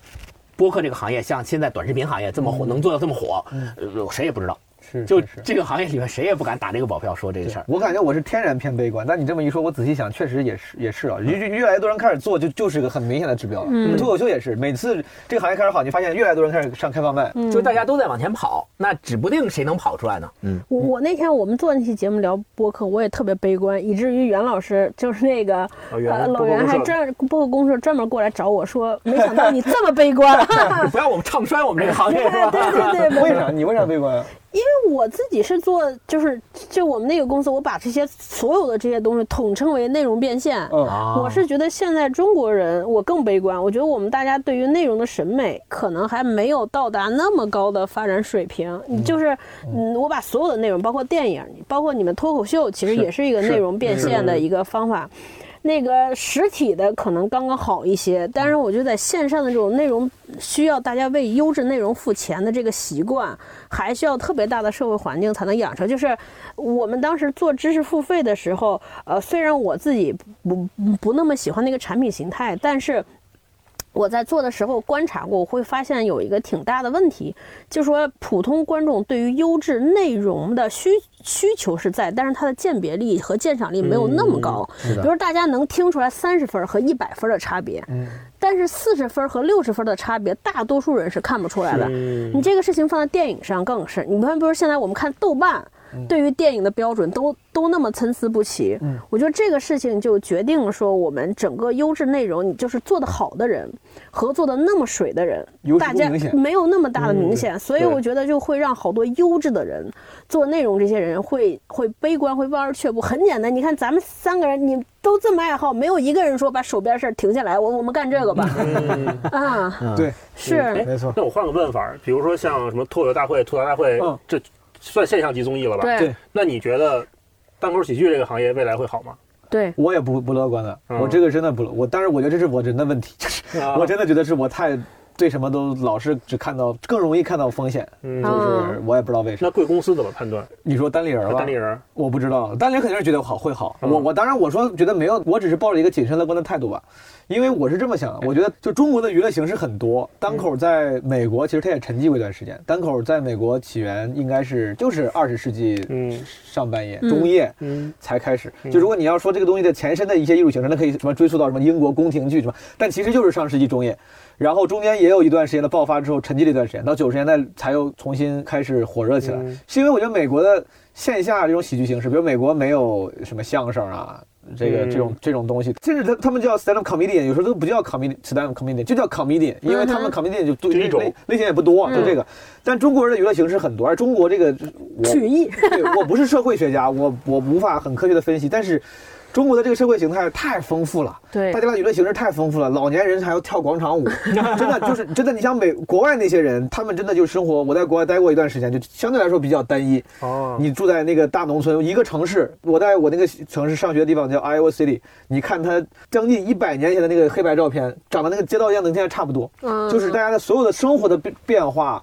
实体的变化、世界的变化都很慢。直到现在，我们已经迅速跨过了信用卡时代，中国人进到移动支支付时代，那边还在很长、很频繁、很主要的在使用，还有还在用支票。支票 check，就是他们的这个生活形态，因为可能之前的发达反而转换的比较慢，船大难掉头嘛。中国不一样，中国这这几十年发展的太快了，变化太快了，贫富差距大，然后变化快，你。你现在的爱好跟十年前那些人的那个爱好，你现在所处的世界跟十年前那个人所处世界完全不一样。嗯，现在的高中生跟十年前高中生所处的世界完全不一样。是的，就是变化很快，每个人的想法又不一样，每个人的娱乐形式也不一样。你爸的娱乐形式跟你的娱乐形式都不一样。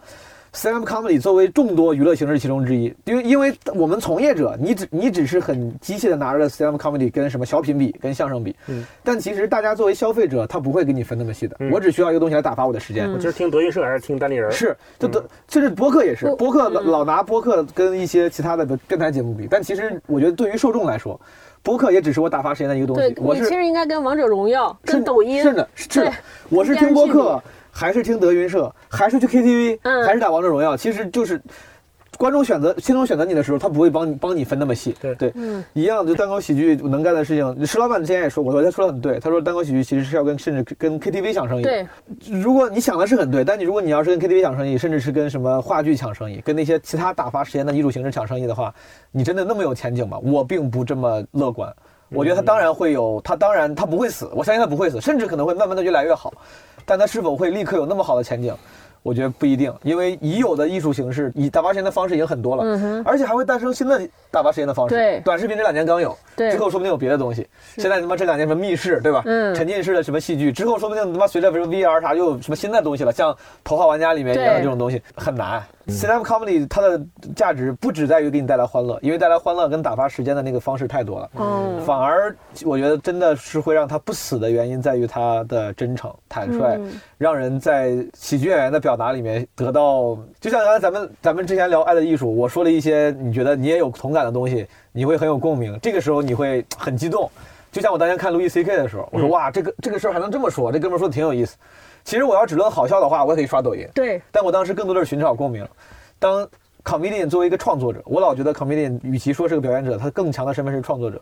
你的最大的价值在于用不一样的角度创作出，就是不一样角度的内容，让大家觉得我靠，这事还能这么想，这事还能这么说。嗯，所以说如果有这样优秀创造者一直存在的话，大大家会因为这个东西而不放弃你这个形式。嗯，观众会因为这个东西而继续听你。如果只是比好笑的话，其实就更不更不乐观了。好笑东西太多了。嗯对，我想说的是，我们现在这个社会对于好的标准，对这个行业越来越好的标准，是有点太功利了。嗯，是，或者是我们都在期待一个风口、一个爆点，是一个拐点式的增长。对对。可实际上不一定。播客最厉害的，就想能不能成为抖音那样才叫好。对。可是换一个角度讲，说我们三个今年都多读了二十本书，嗯，算不算更好了一点？嗯，这个行业。多了这么多表达者，他们很真诚的在这里聊天儿，给那么多人带来了安慰，是不是这个行业更好了一点？是的呀。然后做这些事情的人越来越多了，然后听这些东西的人越来越多了，而且播客的形态越来越多了。对，这个是不是更好了一点？是啊。这个价值上的好，正常一般人说好不好，就是看数据看钱，这就上价值了，对吧？我们让世界好一点，对啊，牛逼牛逼。Come back 回来就是创造嘛，对，是就这帮做播客，现在做播客这些人都看不到前景的话，但是这帮人都在用自己的方式创造嘛。我们要让这个世界不行，咱俩太功利了。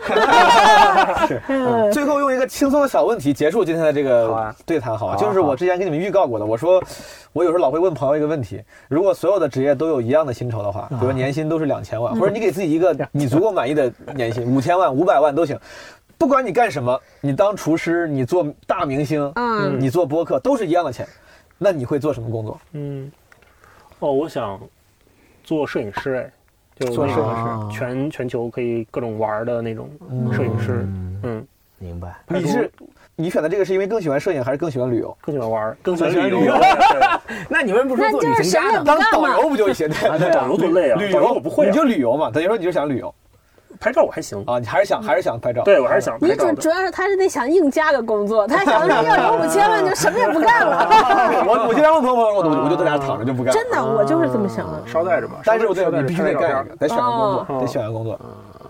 这是个虚拟的情景。拍照旅旅行家算工作吗？剧评家。旅行家，你产出点什么？你想当旅行家是吧？你得产出个书吧，你得产出个点什么东西才叫旅行家吧？对，咱们稍微给给个让让他更像工作一点。如果你想旅游的话，你想产出的是照片还是书还是 vlog 还是带团？啊，我我我那就不是旅行家，因为 旅行家被他一说了。点活都不想干呀？这 是我旅行家被他说了，就是我我想可能会成为一个，嗯，就是到处去看戏的人，看剧的人，剧评家，评吗？你得评啊，你得写东西啊，评不评？呃，评 评也勉强，评评，很勉强。但重要的是你得看，给看，对，给你看，对，给我看。嗯，实现看戏自由。嗯哎，你你一般说看戏，你看更多的是音乐剧还是话剧还是什么？都都是都看呃。音乐剧，肯定从品呃数量上来讲，现在没有话剧多嘛。哦，你就不想演吗？如果给你这个钱都一样的话，你不想去演吗？哎你就喜欢看。好问题，嗯，我觉得我可能会从事编导军事的工工作，啊，但但我可能不会演嗯啊，因为我知道我自己的外在条件和自身条件可能不适合，好，但是我愿意去做编导的工作，嗯就是创造。如果一定要创造点什么的话，你是顾问创造创造剧，你想创造剧？对，那我希望能够作为一个剧的编导。对，这就是我想问的。你你宁愿创造剧评，那我觉得肯肯定创造剧比创造剧评要更要更那啥呀，对吧？嗯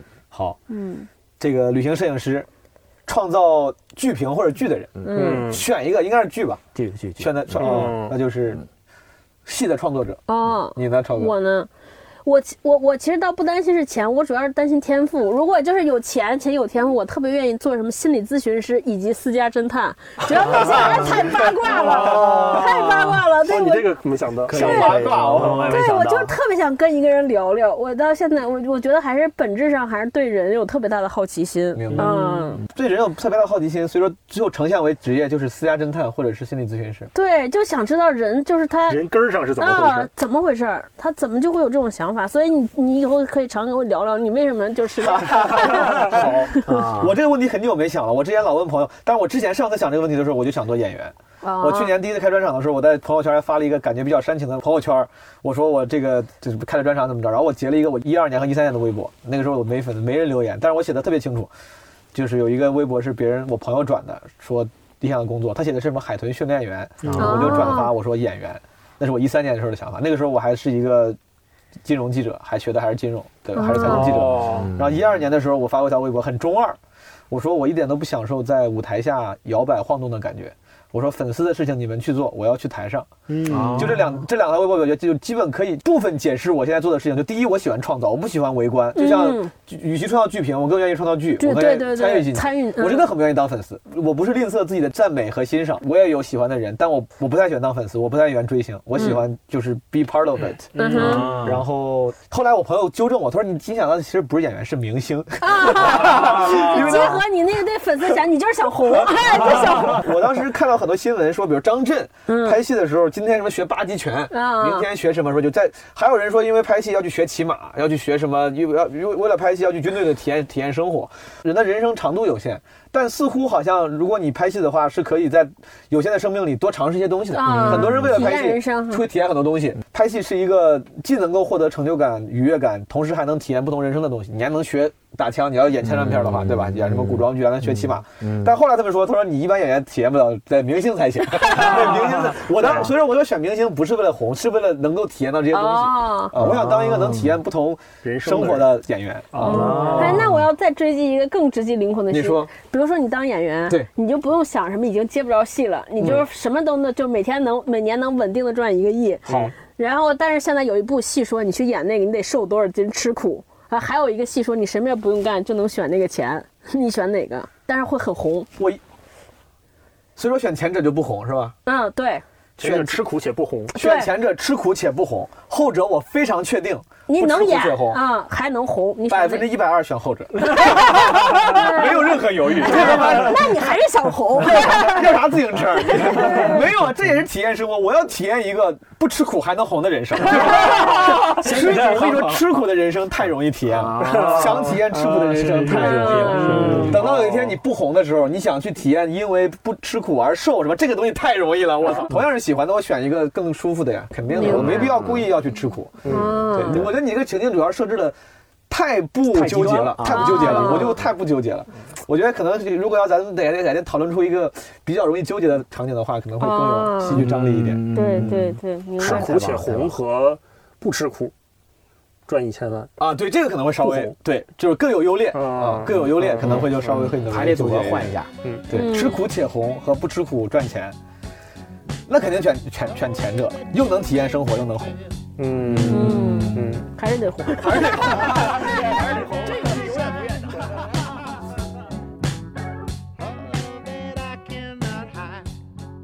嗨，朋友们，听到这里，这期节目就要结束了啊！这集聊了很长，我也跟你一样，刚又听完了一遍。如果你有什么工作呀、求职啊、面试啊，或者跟同事相处的建议或者小心得，也欢迎在留言区里说一说，咱们一起交流交流。那最重要的是要记得去订阅毛书记的播客，基本无害，就是基本无害这四个字啊。那为什么是这四个字呢？说起来这还挺浪漫的啊！我估计很多了解毛书记的朋友都知道这个名字的来历。那我也给不了解的朋友稍微介绍一下，这个“基本无害”这四个字其实是来自一个科幻小说，叫《银河系漫游指南》。那小说里面呢，星际旅行者福特在地球生活了十五年以后，终于把指南里对地球的介绍从无害更新成了基本无害。嗯，这也是我去参加毛书记的专场，看他的专场演出才知道的啊。